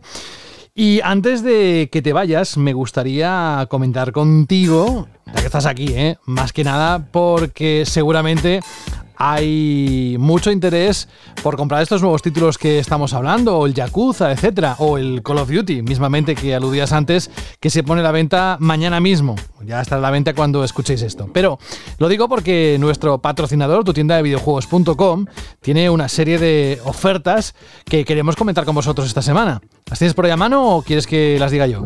Hombre, por supuesto. Yo siempre tengo a mano las ofertas de videojuegos. ¿eh? Hay que estar atentos y aquí damos solo un pequeño aperitivo de todo lo que podéis encontrar en la web de videojuegos de referencia, donde podéis encontrar vuestros eh, juegos, vuestras consolas, vuestros accesorios, vuestro merchandising con el mejor servicio y los mejores precios, con lo que yo me tiraría de cabeza, ¿no? Oye. Y vamos, vamos a por ello, si quieres, José. Sí, sí, ahora te dejo que lo comentes, pero que había un comentario, creo que en iBox que te preguntaba directamente que para cuándo, no el anillo, pero sí la cacería en el 2021, supongo, ¿no? Cuando nos dejen salir a la calle. Haremos, iremos de caza. No, lo estamos preparando y sí, yo creo que será ya. eh, no sé si para este 2020 nos va a dar tiempo, pero bueno, en cuanto empecemos a tener algo más de tiempo, tenemos ahí bastantes ideas y, y diremos oficialmente cuando empezamos. Pero yo creo que, que será, pues, eh, haremos un cyberpunk, iremos retrasándolo hasta 2021, ¿vale? Si Y ojo, y ojo, mucho ojo, porque la próxima semana de la cacería anterior hay dos personas, dos oyentes de Banda al Radio que se van a llevar una flamante PlayStation 5, porque fueron los ganadores y claro, hasta que no estuvieran a la venta no podíamos asignarlas o enviárselas. Pero bueno, eso ya lo contaremos. ¿Qué tenemos de ofertas esta semana que te gustaría comentar? Bueno, pues a ver, estábamos hablando aquí de los juegos de Ubisoft, el título que parece que sí que está funcionando, Watch Dogs Legion no, pero eh, Assassin's Creed Valhalla eh, parece que está funcionando en ventas, pero si todavía no te has hecho con él y lo quieres en versión PlayStation 4 o versión Xbox, eh, tienes en tu tienda de videojuegos el juego a 55,99 y si lo que quieres es la edición Gold a 89,99 euros. Exacto, si quieres el Yakuza Like a Dragon Day Ichi Edition para PlayStation 4, pues por 46,98 mm, euros más pin de regalo. Y tenemos algunas ofertas más. Pues sí, el 13 Limited Edition para PlayStation 4 y Xbox por solo 42,48 euros. Es decir, un super precio difícil de igualar seguramente. Call of Duty Black Ops Cold War por 71,49 euros, gastos de envío gratuitos. Esto, el- este juego tiene muchas ganas, mucha gente. ¿eh? A ver qué nos cuentas en cuanto a ventas dentro de unos días, cómo ha funcionado, no las reservas, pero sí los que han ido a comprarla. Pero bueno, ahí está, 71,49 euros en tu tienda de videojuegos. Y si no te gustan los tiros, no te gusta el- el- los vikingos y todo esto, y eres más de toda la saga Kingdom Hearts, de esos fans de Kingdom Hearts, pues eh, tienes también Kingdom Hearts Melody of Memory por 53,48 euros, gastos de envío incluidos. Es decir, unos super precios, y estos son solo algunos, eh, pero daros una vuelta por la página porque vais a flipar con la cantidad de cosas y ofertas que tienen. Y sobre todo, si queréis estar informados de las promociones, de los concursos, de todo lo que cada día mueven y hacen eh, por los usuarios, nuestros eh, amigos de de videojuegos, eh, la mejor manera es seguirlos en sus redes sociales y estar atentos porque día tras día van lanzando historietas, eh, concursos Sí. y, y colaboraciones que son dignas de poderlas disfrutar también. Eso es así, lo decimos cada semana y es verdad. Atentos sobre todo ahora, en una época muy especial, navideña, con ganas de hacer cosas, acciones con los seguidores. Bueno, y nosotros aquí ya iremos contando lo que vamos a hacer. Oye, estás desconocido, ¿eh? Porque has dicho, si no te gustan los tiros y no te gustan los vikingos, hombre, yo, al Rubén que conozco, hubiese dicho, si no te gustan los tiros y no te gusta que te pongan los cuernos, pues, pero no, estás muy comedido, ¿eh? No, no. eh, veo que la paternidad te ha sentado... Es un Rubén Next Gen también. Está, 2.1. está como muy, muy retenido, ¿sabes? Será hoy, ¿eh? porque estoy desatado, pero uf, al límite insospechados últimamente. Pero hoy, hoy, hoy sí, hoy era un día para estar serio y no decir barbaridades ni marranadas. A mí me ha dolido mucho que echaran a Pepe Navarro vestido de pulpo. No pensé que no lo iba a ver Madre nunca. mía, lo ves todo, pero ya ¿eh? lo he Bueno, visto. bueno, Lo ves todo. Eh, y Eso después de eso, ¿eh, Rubén? después Eso de eso yo no podía ser. Dije no puede ser. Es- Después de esto ya lo he visto todo. Que Solo sepáis- falta que a Donald Trump ¿Quién le será el digan que es el cuervo? presidente Rubén, otra vez. ¿Quién será el cuervo? ¿Será Sergio Ramos? No, ¿qué va? Hombre, Sergio? no, Sergio Ramos. Sergio No, Ramos no, no, no. Sabe, no sabe ni hablar ni cantar. ¿qué Es Mario? Vaquerizo. Oye, y la otra, Bárbara Rey. Está clarísimo. Pero bueno, La cerdita Bárbara Rey. La cerdita. Sí, acuerdo, pero anda que, que un- que uno de los Javes le diga qué ganas tengo de saber quién es la cerda que hay dentro de la cerda y después con, después rectificó y dije no puede ser. Bueno, va, no puede va, ser". va, va, Pero bueno, que- oye, nada. que- que estamos hablando de videojuegos. Es lo que hay. Sí, Rubén. Mercado, un abrazo muy grande. Hasta la próxima semana. Cuídate mucho, de verdad. Venga, que vaya muy bien. Un abrazo a todos. Chao. Al radio.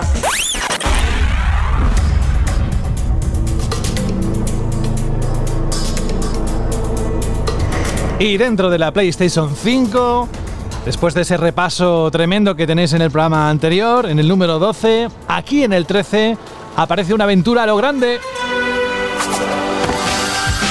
con Sackboy. Y este tengo curiosidad de que nos cuentes cómo aprovecha el mando, el DualSense, si es que lo hace Jorge. El análisis también está disponible a través de la página web, pero ya sabéis que a Jorge especialmente le gusta contarlo.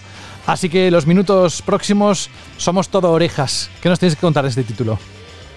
Bueno, este juego se anunció creo que en- no sé si fue en el evento de mayo o en el de junio y bueno, pues uno más de tantos juegos que se anunciaron y parecía que iba a ser también de, lanzamiento. Y bueno, eh, cuando vimos este primer tráiler, eh, a muchos, sobre todo a aquellos que hubiéramos jugado en su momento a Super Mario 3D World en Wii U, nos llamó mucho la atención su parecido con este juego, que por cierto este juego sale en Switch en febrero.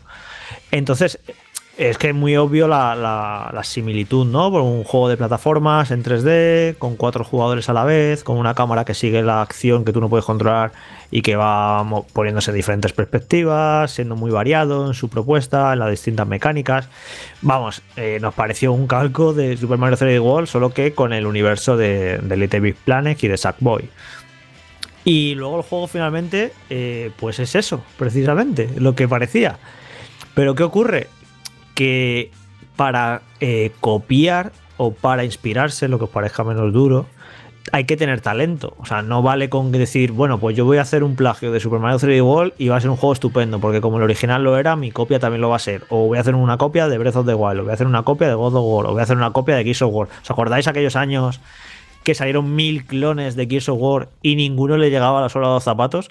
Es eso, no, no, no es tan simple como decir voy a copiar esta fórmula y ya y eso va a, ser, va, va a producir un gran juego. No, no, luego hay que tener talento para saber coger una fórmula que han hecho otros y eh, hacer un gran juego. Y eso es lo que me he encontrado con, con este Sackboy. Es un juego que toma prestadas un montón de ideas y de conceptos que hemos visto en las plataformas de Nintendo, eh, ya no solo en Super Mario 3D World, en los Yoshi y demás. Y vale, sí, no es original, no se puede decir que sea un juego original, porque es eso, ahí ya son eh, ideas en los controles, en la cámara, incluso mecánicas, eh, diseño de niveles. O sea, hay situaciones que, recuerdan directamente, que son eh, de hecho iguales a, algunas que vimos en ese juego, ¿vale? A 3D World. Pero eh, se nota mucho que la gente que ha hecho este juego, que son Sumo Digital, este estudio británico, que la verdad es que es muy versátil porque tan pronto te hace Crackdown 3, como te hace el juego de carreras de Sonic, como te hacen este, este, este plataformas, pues en este proyecto en concreto se nota que ha trabajado gente que conoce muy bien el género de las plataformas, que lo ama, que ha amado mucho Nintendo y que tienen mucho talento y que han hecho un gran juego de plataformas. A mí me ha sorprendido muchísimo. Empecé a jugarlo para empezar con todos estos con, toda, con todo esto de, de ay que va a ser una copia de Mario 3D World, no sé qué. Eh, yo me esperaba un juego que iba a estar bien, pero que no iba a ser un gran juego, el típico juego de lanzamiento, un poco, ¿no? De relleno de catálogo. Y bueno, el caso es que empieza además muy flojete, empieza unos escenarios muy amplios, un tanto desangelados, en los que no hay mucho que hacer, no es, es muy facilón, muy simple. Y ya, eh, claro, y vas de listo, claro, yo soy muy listo, como llevo muchos años analizando juegos y, y todo esto, ya me creo que sé todo. Y ya, ya había jugado dos niveles y ya comentando con algún colega, "Ah, vaya castaña de juego, no sé qué, esto es muy flojito. Y poco a poco va mejorando la cosa, va añadiendo un montón de ideas, de mecánicas, se va volviendo un poquito más complejo, se va volviendo más desafiante. Y el primer mundo es muy sencillote y, y facilón. El segundo ya se pone un poquito más interesante, pero todavía el juego no despega. El tercer mundo ya dices, ojo, que esto está muy bien.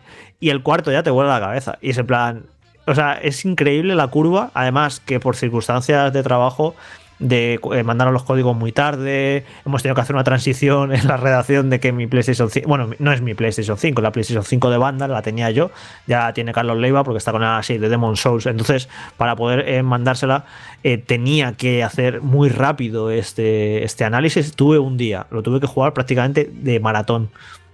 Y cómo pasé en las primeras horas de la tarde de vaya castañita de juego a terminar arri arribísima en plan, vaya pedazo de juego de plataformas. Y es eso, una sorpresa súper agradable. Si sois fan de las plataformas y todos estos eh, juegos que he mencionado os gustan, es que es imposible que no os guste. Porque es que es un juego muy bien hecho, muy bien diseñado, con un, con un montón de ideas. Vale, que muchas de esas ideas serán heredadas, pero le da su propia forma, su sentido la personalidad visual que aporta todo este universo de Little Big Planet y de Sadboy, que es muy simpático. Es un juego muy bonito, porque aunque sea un plataforma para todos los públicos y que lo puedes ver así en imágenes o en vídeos, y parece que va, este juego no aprovecha Play 5, pero luego cuando lo estás jugando a 4K 60 frames, con sus texturas que imitan superficies de cartón, de, de pana, de, de telas, y, y, y muy bonito el juego. Y luego la banda sonora, que es una auténtica pasada porque cada nivel, y, hay más de 60 niveles, tiene su propia música completamente diferente, con mil estilos musicales. Y luego se vuelve muy loco y tiene unos niveles eh, musicales que, vas a, que, que juegan con el ritmo y que son y que utilizan temas, hacen versiones de temas de, artistas famosos, de David Bowie, de Bruno Mars, de Britney Spears, que estos niveles te dejan con el culo torcido eh, por lo locos que son. No sé, es un juego que, que está realmente bien, está genial. Y que la propensión que pueda haber, no sé las reviews por dónde van a ir, pero la propensión es decir, bueno, esto es un juego de 7, que está bien y ya está, pero va, no, no, le, no llega a la calidad de Nintendo pues me parece tener prejuicios, porque si te gusta el género y lo entiendes y, has jugado muchísimas plataformas, yo he jugado trillones de juegos de plataformas, te puedo decir por mil motivos y mil detalles que podría estar aquí hablando 10 horas de por qué este juego es mejor que otros, de qué es lo que hace bien, que esta idea de diseño, qué bien pensada está, pues está genial la decisión de no tener botón de correr porque para qué, si, vas, si, realmente estás todo el rato corriendo y te centras en otro tipo de habilidades como el rodar o el, movimiento que han puesto de flotar en el aire súper inteligente porque no hace falta doble salto y, te permite corregir muy bien las caídas, que esto lo, lo hacía también Super Mario 3D World. Es un juego súper bien diseñado, súper bien pensado, que me ha encantado y que encima puedes jugar en multijugador local para 4 que esto, eh, pues eh, te juntas ahí con la familia, con los colegas, y muy, o, la o, yo que sé, el típico padre y hijo que se ponen a jugar juntos, y esto siempre hace que sea muy divertido. Y de hecho, en, los juegos de Mario, cuando empezaron a meter el multijugador eh, por allá por, por Wii, si os acordáis, esto fue un pelotazo, el hecho de disfrutar de los juegos de plataformas en compañía. La única pega que de lanzamiento no hay multijugador online, solo hay multijugador local. El parche para poder jugar multijugador online va a llegar antes de que acabe el año, que tengo muchas ganas para jugar con los compañeros de la redacción, a los que son más amantes de las plataformas, como Juan Rubio, con Carlos. Tengo muchas ganas de jugar con ellos y descubrir todos los secretos que esconden los niveles. Y bueno, un juego que, que dura la historia principal, yo me lo pasé en 10 horas y más o menos me quedaron casi la mitad de cosas por encontrar y por coger. O sea, es un juego que se te puede ir a las 20 si lo quieres hacer al 100%, porque aunque no es muy difícil, no es muy desafiante, la verdad, pero sí que incluye una, una capa de profundidad para los jugadores más expertos. Hay una serie de desafíos contra el reloj conseguir todos los secretos en los últimos niveles no es precisamente fácil. Así que sí que ahí donde profundizaré, donde rascar y yo creo que hacerse el 100% sí que va a satisfacer mucho a, los mayores amantes de las plataformas y que buscan grandes retos. Así que es un juego muy redondo que me cuesta en serio muchísimo ponerle pegas y que me parece un sorpresón del lanzamiento de PlayStation 5 ahora mismo es el juego que más me ha sorprendido. Es más, es el juego que más me ha gustado. Me ha gustado más que Miles, que Morales, por ejemplo. Mm, y bueno, Demon Soul Remake, como no, lo he jugado, evidentemente sospecho ¿no? que va a ser el juego que más me guste de todo el lanzamiento. Pero eso, que, me esperaba que Sackboy, este Sackboy fuera un buen juego y me ha parecido un muy buen juego. ¿Alguna pregunta de este juego para Jorge, chicos?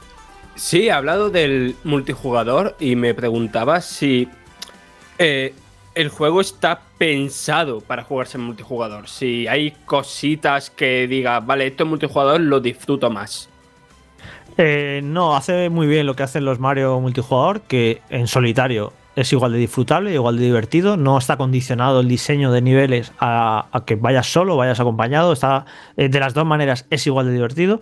Lo único que sí que han incluido, en cada mundo hay al menos un nivel eh, cooperativo. Solo se puede jugar en cooperativo ese nivel, no puedes jugar en solitario. Eh, para, y puedes jugar dos, tres o cuatro personas, porque en esos niveles sí que se han incluido mecánicas cooperativas. Así que hay ahí una barrerita, ¿no? Para quien a lo mejor haya dicho, pues yo solo lo voy a jugar en solitario. Pues que sepas que no te vas a poder pasar el jugar 100%, porque hay ciertos niveles, no son muchos, pero hay algunos que solo son en cooperativo. Así que ahí sí que explota más el hecho de que tengas que colaborar, de que tengas que activar unos interruptores, de que te tengas que pasar esto, otro, no sé y te hace jugar en, equipo. Pero me parece, me parece muy, eh, muy loable, ¿no? La, decisión, ¿no? De han hecho un juego entero enorme que se puede disfrutar en solitario sin ningún problema. Y luego han metido ahí unos regalitos en forma de mm, eh, niveles que solo se pueden jugar en cooperativo. Que por cierto, si os acordáis, en los Little Big Planet originales de PlayStation 3 también había ciertos niveles, y o, más que ciertos niveles, eh, ciertas secciones en algunos niveles a las que solo se podían superar si jugabas en cooperativo.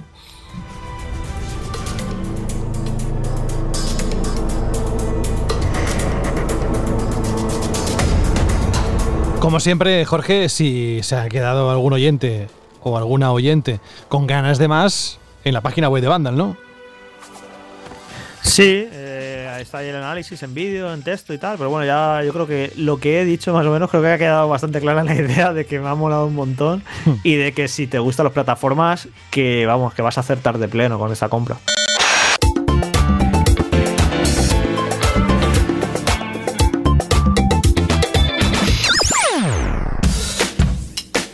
Y ahora sí, nos metemos de lleno en esta sección que le gusta a... Es una forma de decir Alberto, lo hice en código. Me parece. es como ya un sinónimo, ¿no? Absolutamente. Taylor soy el sinónimo de Alberto. De... Dice algo así como, ahí va Alberto. ya creo que ya no es lo que faltaba ya, ¿no? Que Vamos. un remix bueno. de, la, canción de Shake It Out y, apareciera esa frase. te lo pones de tono de llamada. Solo te digo eso. Bueno, de tono de llamada. De despertador. De, timbre, de despertador, de, todo. lo que pille, de todo lo que pille. Bueno, oye, vamos a la parte de la Shirley pregunta con las Shirley respuestas. Hoy tenemos cuatro audios y que recordamos también, eh, ya ha llegado este punto, que todos aquellos que queráis hacerlo en vez de en iBox y dejar vuestro comentario tecleando, aporreando las teclas del ordenador, pues lo que podéis hacer directamente es mandarnos un correo a radio.bandal.net y un audio, que lo podéis grabar perfectamente con el móvil, enviarlo y, ala, y lo ponemos durante el programa. Ahora sí, vamos a recordar lo que propusiste la semana pasada y luego ya el resto es cosa tuya. Pues la semana pasada hicimos la pregunta Shirley de rigor, que era de cuánta importancia le dabais al sonido y al audio en general a la hora de jugar, ¿no? Jugabais con auriculares, con altavoces, me queríamos saber vuestra experiencia, ¿no? En términos de sonoros.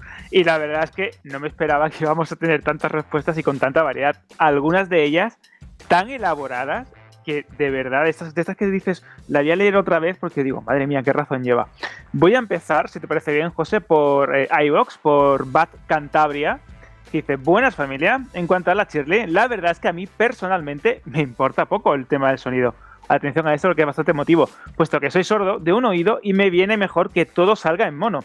Y dicho esto, y buscando el lado práctico, ya les dejé unos cuantos mensajes a Sony en su día para proponer poder cambiar el sonido a un solo auricular o a otro en el audio en el que se conecte, porque me parece un poco coñazo llevar el pinganillo de mono cuando lo realmente cómodo son unos buenos cascos que te molestan bastante menos en el oído. Es verdad que eso estaría bien, que haya más eh, opciones de accesibilidad en las consolas, porque es verdad que las estamos viendo cada vez son más comunes en un montón de dispositivos, en teléfonos, en tablets, en televisores, en ordenadores. Pero es verdad que las consolas están haciendo mucho, y de hecho Microsoft está haciendo bastante más que Sony en este aspecto, pero faltaría ese puntito. Creo que sería una cosa, una cosa muy interesante esto que nos comenta el, Sí. El, oyente. Sí. Vamos a proseguir con el audio, si te parece, José, si me lo pones ahí, pinchas de Isaac. Hola amigos de banda, les habla Isaco desde Barranquilla, Colombia. Contestando a su chirly pregunta, pues el audio que utilizo para jugar videojuegos es el del televisor, generalmente. A veces utilizo eh, cascos porque mi esposa de pronto está escuchando música y no queremos interrumpirnos cada uno de los hobbies. Entonces, nada, eso. Y bueno, que colocaran One Winged Angel de Final Fantasy VII en la banda sonora. Chao, chao. Pues ahí tenemos, efectivamente, fue el primer correo que recibimos desde la llamada para la música con la que vamos a cerrar. Y hoy yo os adelanto, bueno, ya lo ha dicho Isaac Noriega, que Final Fantasy VII será la protagonista con el tema One Winged Angel, algo así como un ángel de una sola ala. ¿Qué más tenemos, Alberto? Pues tenemos también el comentario de eh, Aval Dobby que me encanta porque dice el sonido, pues le doy mucha importancia, pero no pido algo envolvente. Solo juego de noche con los auriculares para no despertar a los peques. Eso sí, cuando se despiertan y avanzan por el pasillo mientras estoy jugando algún Resident Evil, me cago vivo. Madre mía, pobrecito el susto que le vaya a dar a vuestro padre que, te, tiene que durar. no, no, le hagáis eso, por Dios. Y vamos a proseguir con el audio de Iván. Hola amigos de Vandal, aquí Iván. Bueno, pues el sonido yo no es la prioridad eh, que busco en los juegos. Sí que es verdad que es una cosa pues que cuanto mejor se oiga y tal, pues mucho mejor la experiencia jugando. Pero tampoco es una cosa que, que note muchísimo cambio con las generaciones. Eh, yo suelo jugar con. Antes jugaba con la televisión, con los altavoces de la televisión, y ahora me he comprado un monitor y le he puesto unos altavoces que soy bastante bien. Auriculares los suelo usar poco. Veremos a ver si es en esta generación nueva me les compro. Un saludo. Pues a mí es de la forma que más me gusta, Alberto, de escuchar, de disfrutar los videojuegos, más aún si los auriculares, que lo he dicho más de una vez, tienen cancelación de ruido. Primero, no molestas a nadie y lo puedes poner al volumen que quieras. Y segundo, no te molesta nada del exterior. Y para juegos con música muy suave, sutil y tal, yo creo que van bastante bien. Pero claro, son preferencias personales. Claro, yo por ejemplo, sabes que me encanta jugar más con el sonido multicanal porque me da, más espacio, me siento más dentro ¿no? de, la, de la experiencia. Aunque sí es cierto que hay determinados juegos que me encanta jugar con auriculares. Por ejemplo, los de terror. El Resident Evil 2, por ejemplo, que tenía este audio 3D hmm. especial. Bueno, bueno, es, me acuerdo que fue brutal en la séptima entrega también de los Survival Horror de, Capcom, también lo pasé bastante mal con los auriculares. Es decir, que yo creo que también depende mucho del, juego, pero yo personalmente me gusta más el tema del tener el 7.1 con, con, Dolby Atmos en mi caso. Y cuando juegas así en multijugador o, ¿sabes? Aquello de que oye los pasos, por ejemplo, me pasa mucho en el Gears 5, en el multi, que sé por dónde viene alguien o que si estoy corriendo, alguien está detrás de mí corriendo también para pegarme un escopetazo o lo que fuera. Y entonces eso me ayuda también a, a darme la vuelta y reventarle. De hecho, el Player Now, el Battleground, eh, tiene una opción también de audio que te ayuda a posicionar donde está el enemigo. Y dices, madre mía, lo estoy escuchando por aquí detrás de la pared, ¿no? O detrás de la puerta, o me va a atacar por aquí. Hay algunos juegos, por ejemplo, en, en los juegos de acción, en el Warzone y todos estos que tienes que estar atento ya no solo al estímulo visual, sino a lo que te está pasando. Es una verdadera pasada el tema de, jugar con auriculares. Y de hecho voy a continuar con el comentario en iBox de Iskander Goicochea Blázquez, que dice, muy buenas compañeros de Vandal, digo lo de compañeros, entre comillas, no porque me dedique al periodismo de videojuegos, ni muchísimo menos, sino porque me hacéis una compañía brutal todos los días cuando, atento José, que esto me encanta, estoy pintando miniaturas en mi estudio me amenizáis las tardes una barbaridad. Me ha encantado esto que también tengo aquí un compañero de, hobby, Skander. También me encanta pintar muñequitos, ¿no? Como, como, alguien que yo sé. Exactamente. Y dice, pues la verdad es que siempre he jugado a videojuegos sin cascos, porque la verdad nunca me había dado por ahí. Soy un poco rarito, lo sé, pero empecé a usarlos eh, por eso de no molestar a mi chica cuando estábamos los dos en el sofá. Y la verdad es que ahora me los pongo hasta para cuando estoy solo en casa jugando. Y es que, y eso que son unos cascos muy básicos, hay un mundo entre escuchar el sonido por la tele o realmente sentir si un disparo te viene por tu izquierda, un personaje te habla por la derecha, etcétera soy muy partidario de jugar con cascos, aunque es verdad, al menos en mí, un tiempo me empiezan a molestar. Es verdad que ya me pasa igual, me molesta un poco la diadema, ¿no? Aunque como digo, los cascos míos son muy basiquitos, así que puede que sea por eso. Un saludo y un fuerte abrazo para todos desde Bilbao. Igualmente. unos cracks. Oye, y incluso si tienes gafas, que te presionan los auriculares y te molesta. sí. es, incómodo. Pero depende también del auricular. Yo he probado un poco de todos y hay marcas que tienen muy en cuenta eso. O sea que.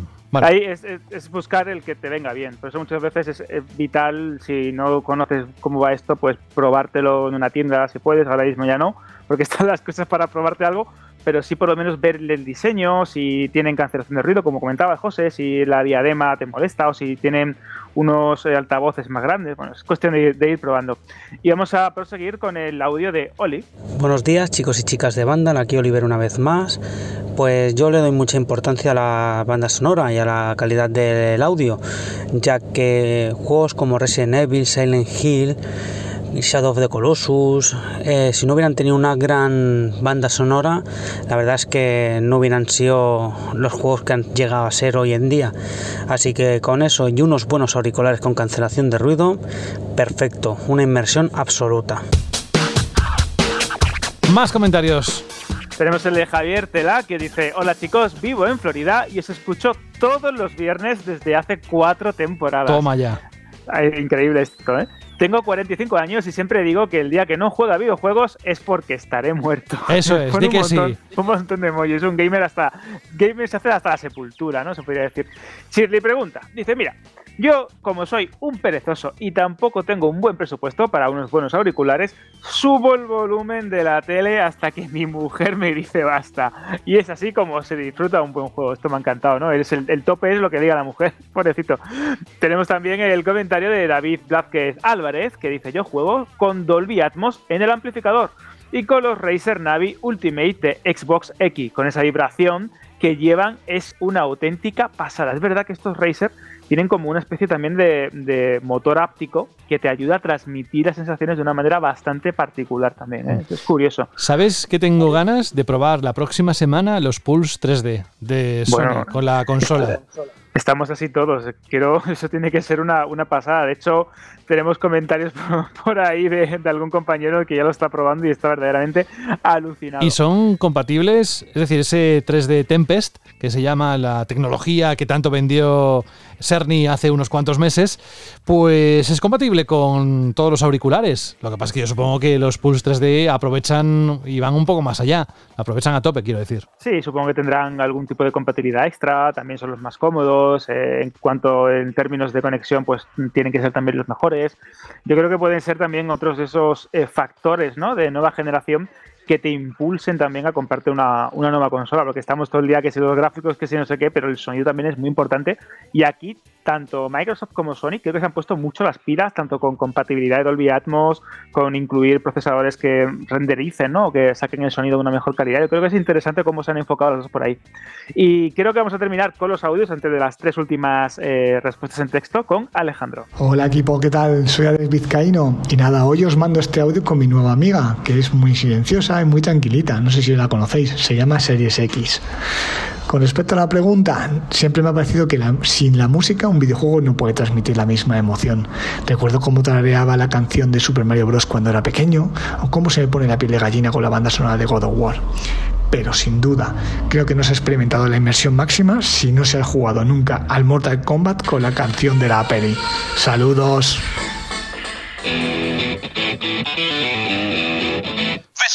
Totalmente de acuerdo. Y además Dani aquí también estaría de acuerdo.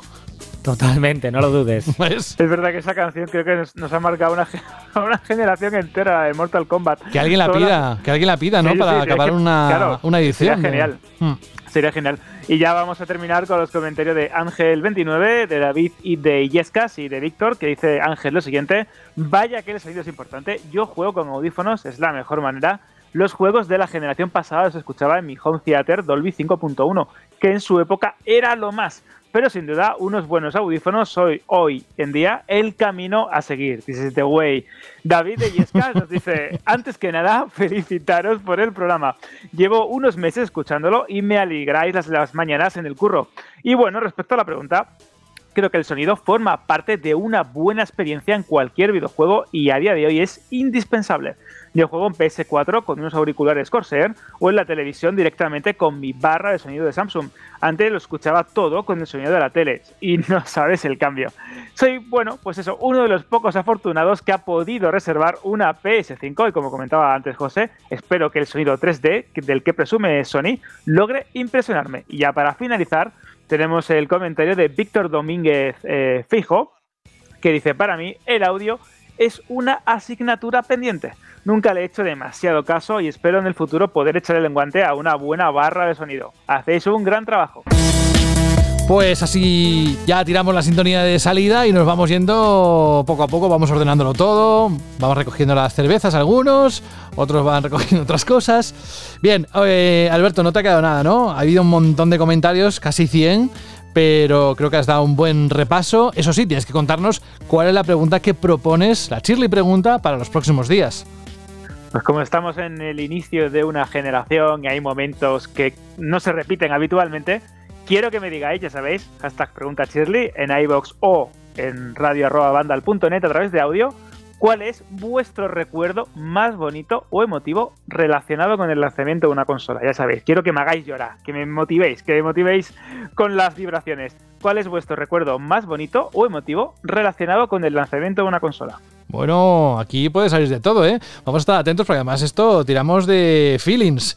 De Y- feelings, de, no- de nostalgia, Sí, ¿no? De sí. recuerdos bonitos. Sí, sí, los feelings eh, son importantes para, para cada uno de nosotros que tengamos. Así que, muy buena pregunta, Alberto mismo. Muchísimas gracias por estar con nosotros en esta edición 13 de la octava temporada. La próxima semana tendremos ya la PlayStation 5, el resto de los compañeros que estamos aquí, y podremos aportar lo que nos ha parecido, las impresiones, etcétera. Así que te esperamos. Pues sí, hasta la semana que viene. Qué buen programa, el, el 13, el día del cumpleaños de Taylor, su número preferido. Ah, qué lo maravilla, decir, qué lo maravilla. tenías que decir. Yo ni lo sabía, pero bueno. Un abrazo, compañero. Gracias.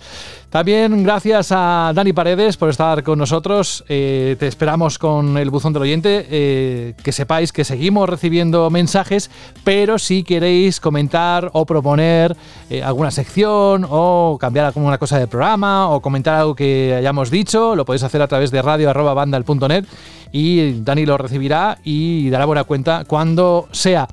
Dani, un abrazo y hasta la próxima semana. Muchísimas gracias, un abrazo a todos. Cuídate mucho y disfruta de esas series X que tanto estás mirando constantemente. Se te va a acabar ahí, no sé. El- se te va a desgastar. Me de está haciendo mirarla. ojitos, me está sí, haciendo sí, no, si lo sé, si vas a colgar, no sé si incluso vas a cenar, pero seguro que vas a encender la consola. Si no la tenías encendida No ya. Franje Matas, hasta la próxima semana, un abrazo. Pues un abrazo y la verdad es que tengo muchísimas ganas de la semana que viene charlar sobre la PS5 y a Mm. ver si me da tiempo de probar Demon Soul porque le tengo unas ganas loquísimas. Sí, también esperamos la que nos metamos en algún momento con la nueva expansión de Destiny. Oye, ¿sabes que cuando te digo adiós, mm, Fran, que pasan unos segundos digo, ¿se habrá dormido? ¿Está pendiente de lo que estoy diciendo? Pero siempre contestas, ahí estás. A ver si estoy pendiente, pero reconozco que ahora pues estaba viendo Ah, lo de que acaba de salir la temporada de la caza de Destiny 2 y entonces pues estaba leyendo de qué iba la claro, movida. claro, claro. Es que no descansa esa, ese buscón de, de información ahí constante de videojuegos. Un abrazo y hasta la próxima semana, Fran. Hasta la próxima semana. Adiós. Y luego, Jorge, la próxima semana tampoco hay que vender mucho el tema porque hay cosas muy interesantes que, que van a venir solas. Sí, va a haber juegos muy chulos, análisis interesantes. Y bueno, que ánimo a la gente que, que está esperando su PlayStation 5, que ya, que, que ya queda menos. Nada, no queda nada. Ya son unos pocos días. Y, y me estaba acordando, José, de los primeros programas que hicimos a principios de este año y sobre todo cuando empezó el tema de la pandemia, que, que lo hablábamos aquí, ¿no? De llegarán las consolas este año, según se están poniendo las cosas, no se retrasarán a 2021. Hubo momentos del año que llegamos a dudar de que se, le- Sí, sí. De que se lanzaran las consolas. Pues estamos de enhorabuena, al final están aquí, han llegado, eh, han tenido que hacer un gran esfuerzo, seguro, Microsoft y Sony para ponerlas en las tiendas para que las podamos disfrutar. Y estamos de enhorabuena y eso, y ahora llega el momento de, de empezar a jugar. Ha sido larga la espera, ha sido muchos meses, Pero pero ha merecido ya, la pena. ya están aquí. ya han están aquí. cumplido, han cumplido, Jorge, están aquí, están aquí. ¿Sabes qué pasa? Que muchos, y me incluyo, hemos recibido hoy accesorios de PlayStation 5. Yo tengo un mando DualSense, tengo alguna Sí, cosa más. bueno, y, y los juegos. Tengo amigos Y mandando juegos. fotos del Spider-Man de no sé qué y los pones con las cajas de los, Y no caja del tenemos- Demon Souls y no puedes jugar. Y Sí, no sí, tenemos una- consola. Una situación un tanto extraña, sí. Bueno, oye, un abrazo muy grande. Hasta la próxima semana. Estaremos muy atentos a ver qué nos cuentas también de estos que tú has tenido un poquito más de tiempo, pero nosotros también diríamos lo que nos ha parecido. Cuídate. Hasta la semana que viene. Y nos vamos, todo el equipo de Banda Radio. Estos programas son una gloria bendita el hacerlos. ¿eh? Espero que al otro lado los percibáis también de la misma forma que estéis escuchando este momento histórico en el que mm, estamos repasando, compartiendo las impresiones, lo que nos están transmitiendo las consolas de nueva generación y sabéis los años que tardaremos en tener un, otra vez un momento parecido. Si es que siguen apostando por las consolas en formato físico y de la forma que ahora mismo las estamos conociendo. Bueno, vamos a acabar con la canción del recuerdo. En este caso, una canción que nos pedía, como decía antes, Isaac Noriega, fue el primero que respondió al correo con ese Final Fantasy VII y el One Winged Angel. Saludos de José de la Fuente. Adiós.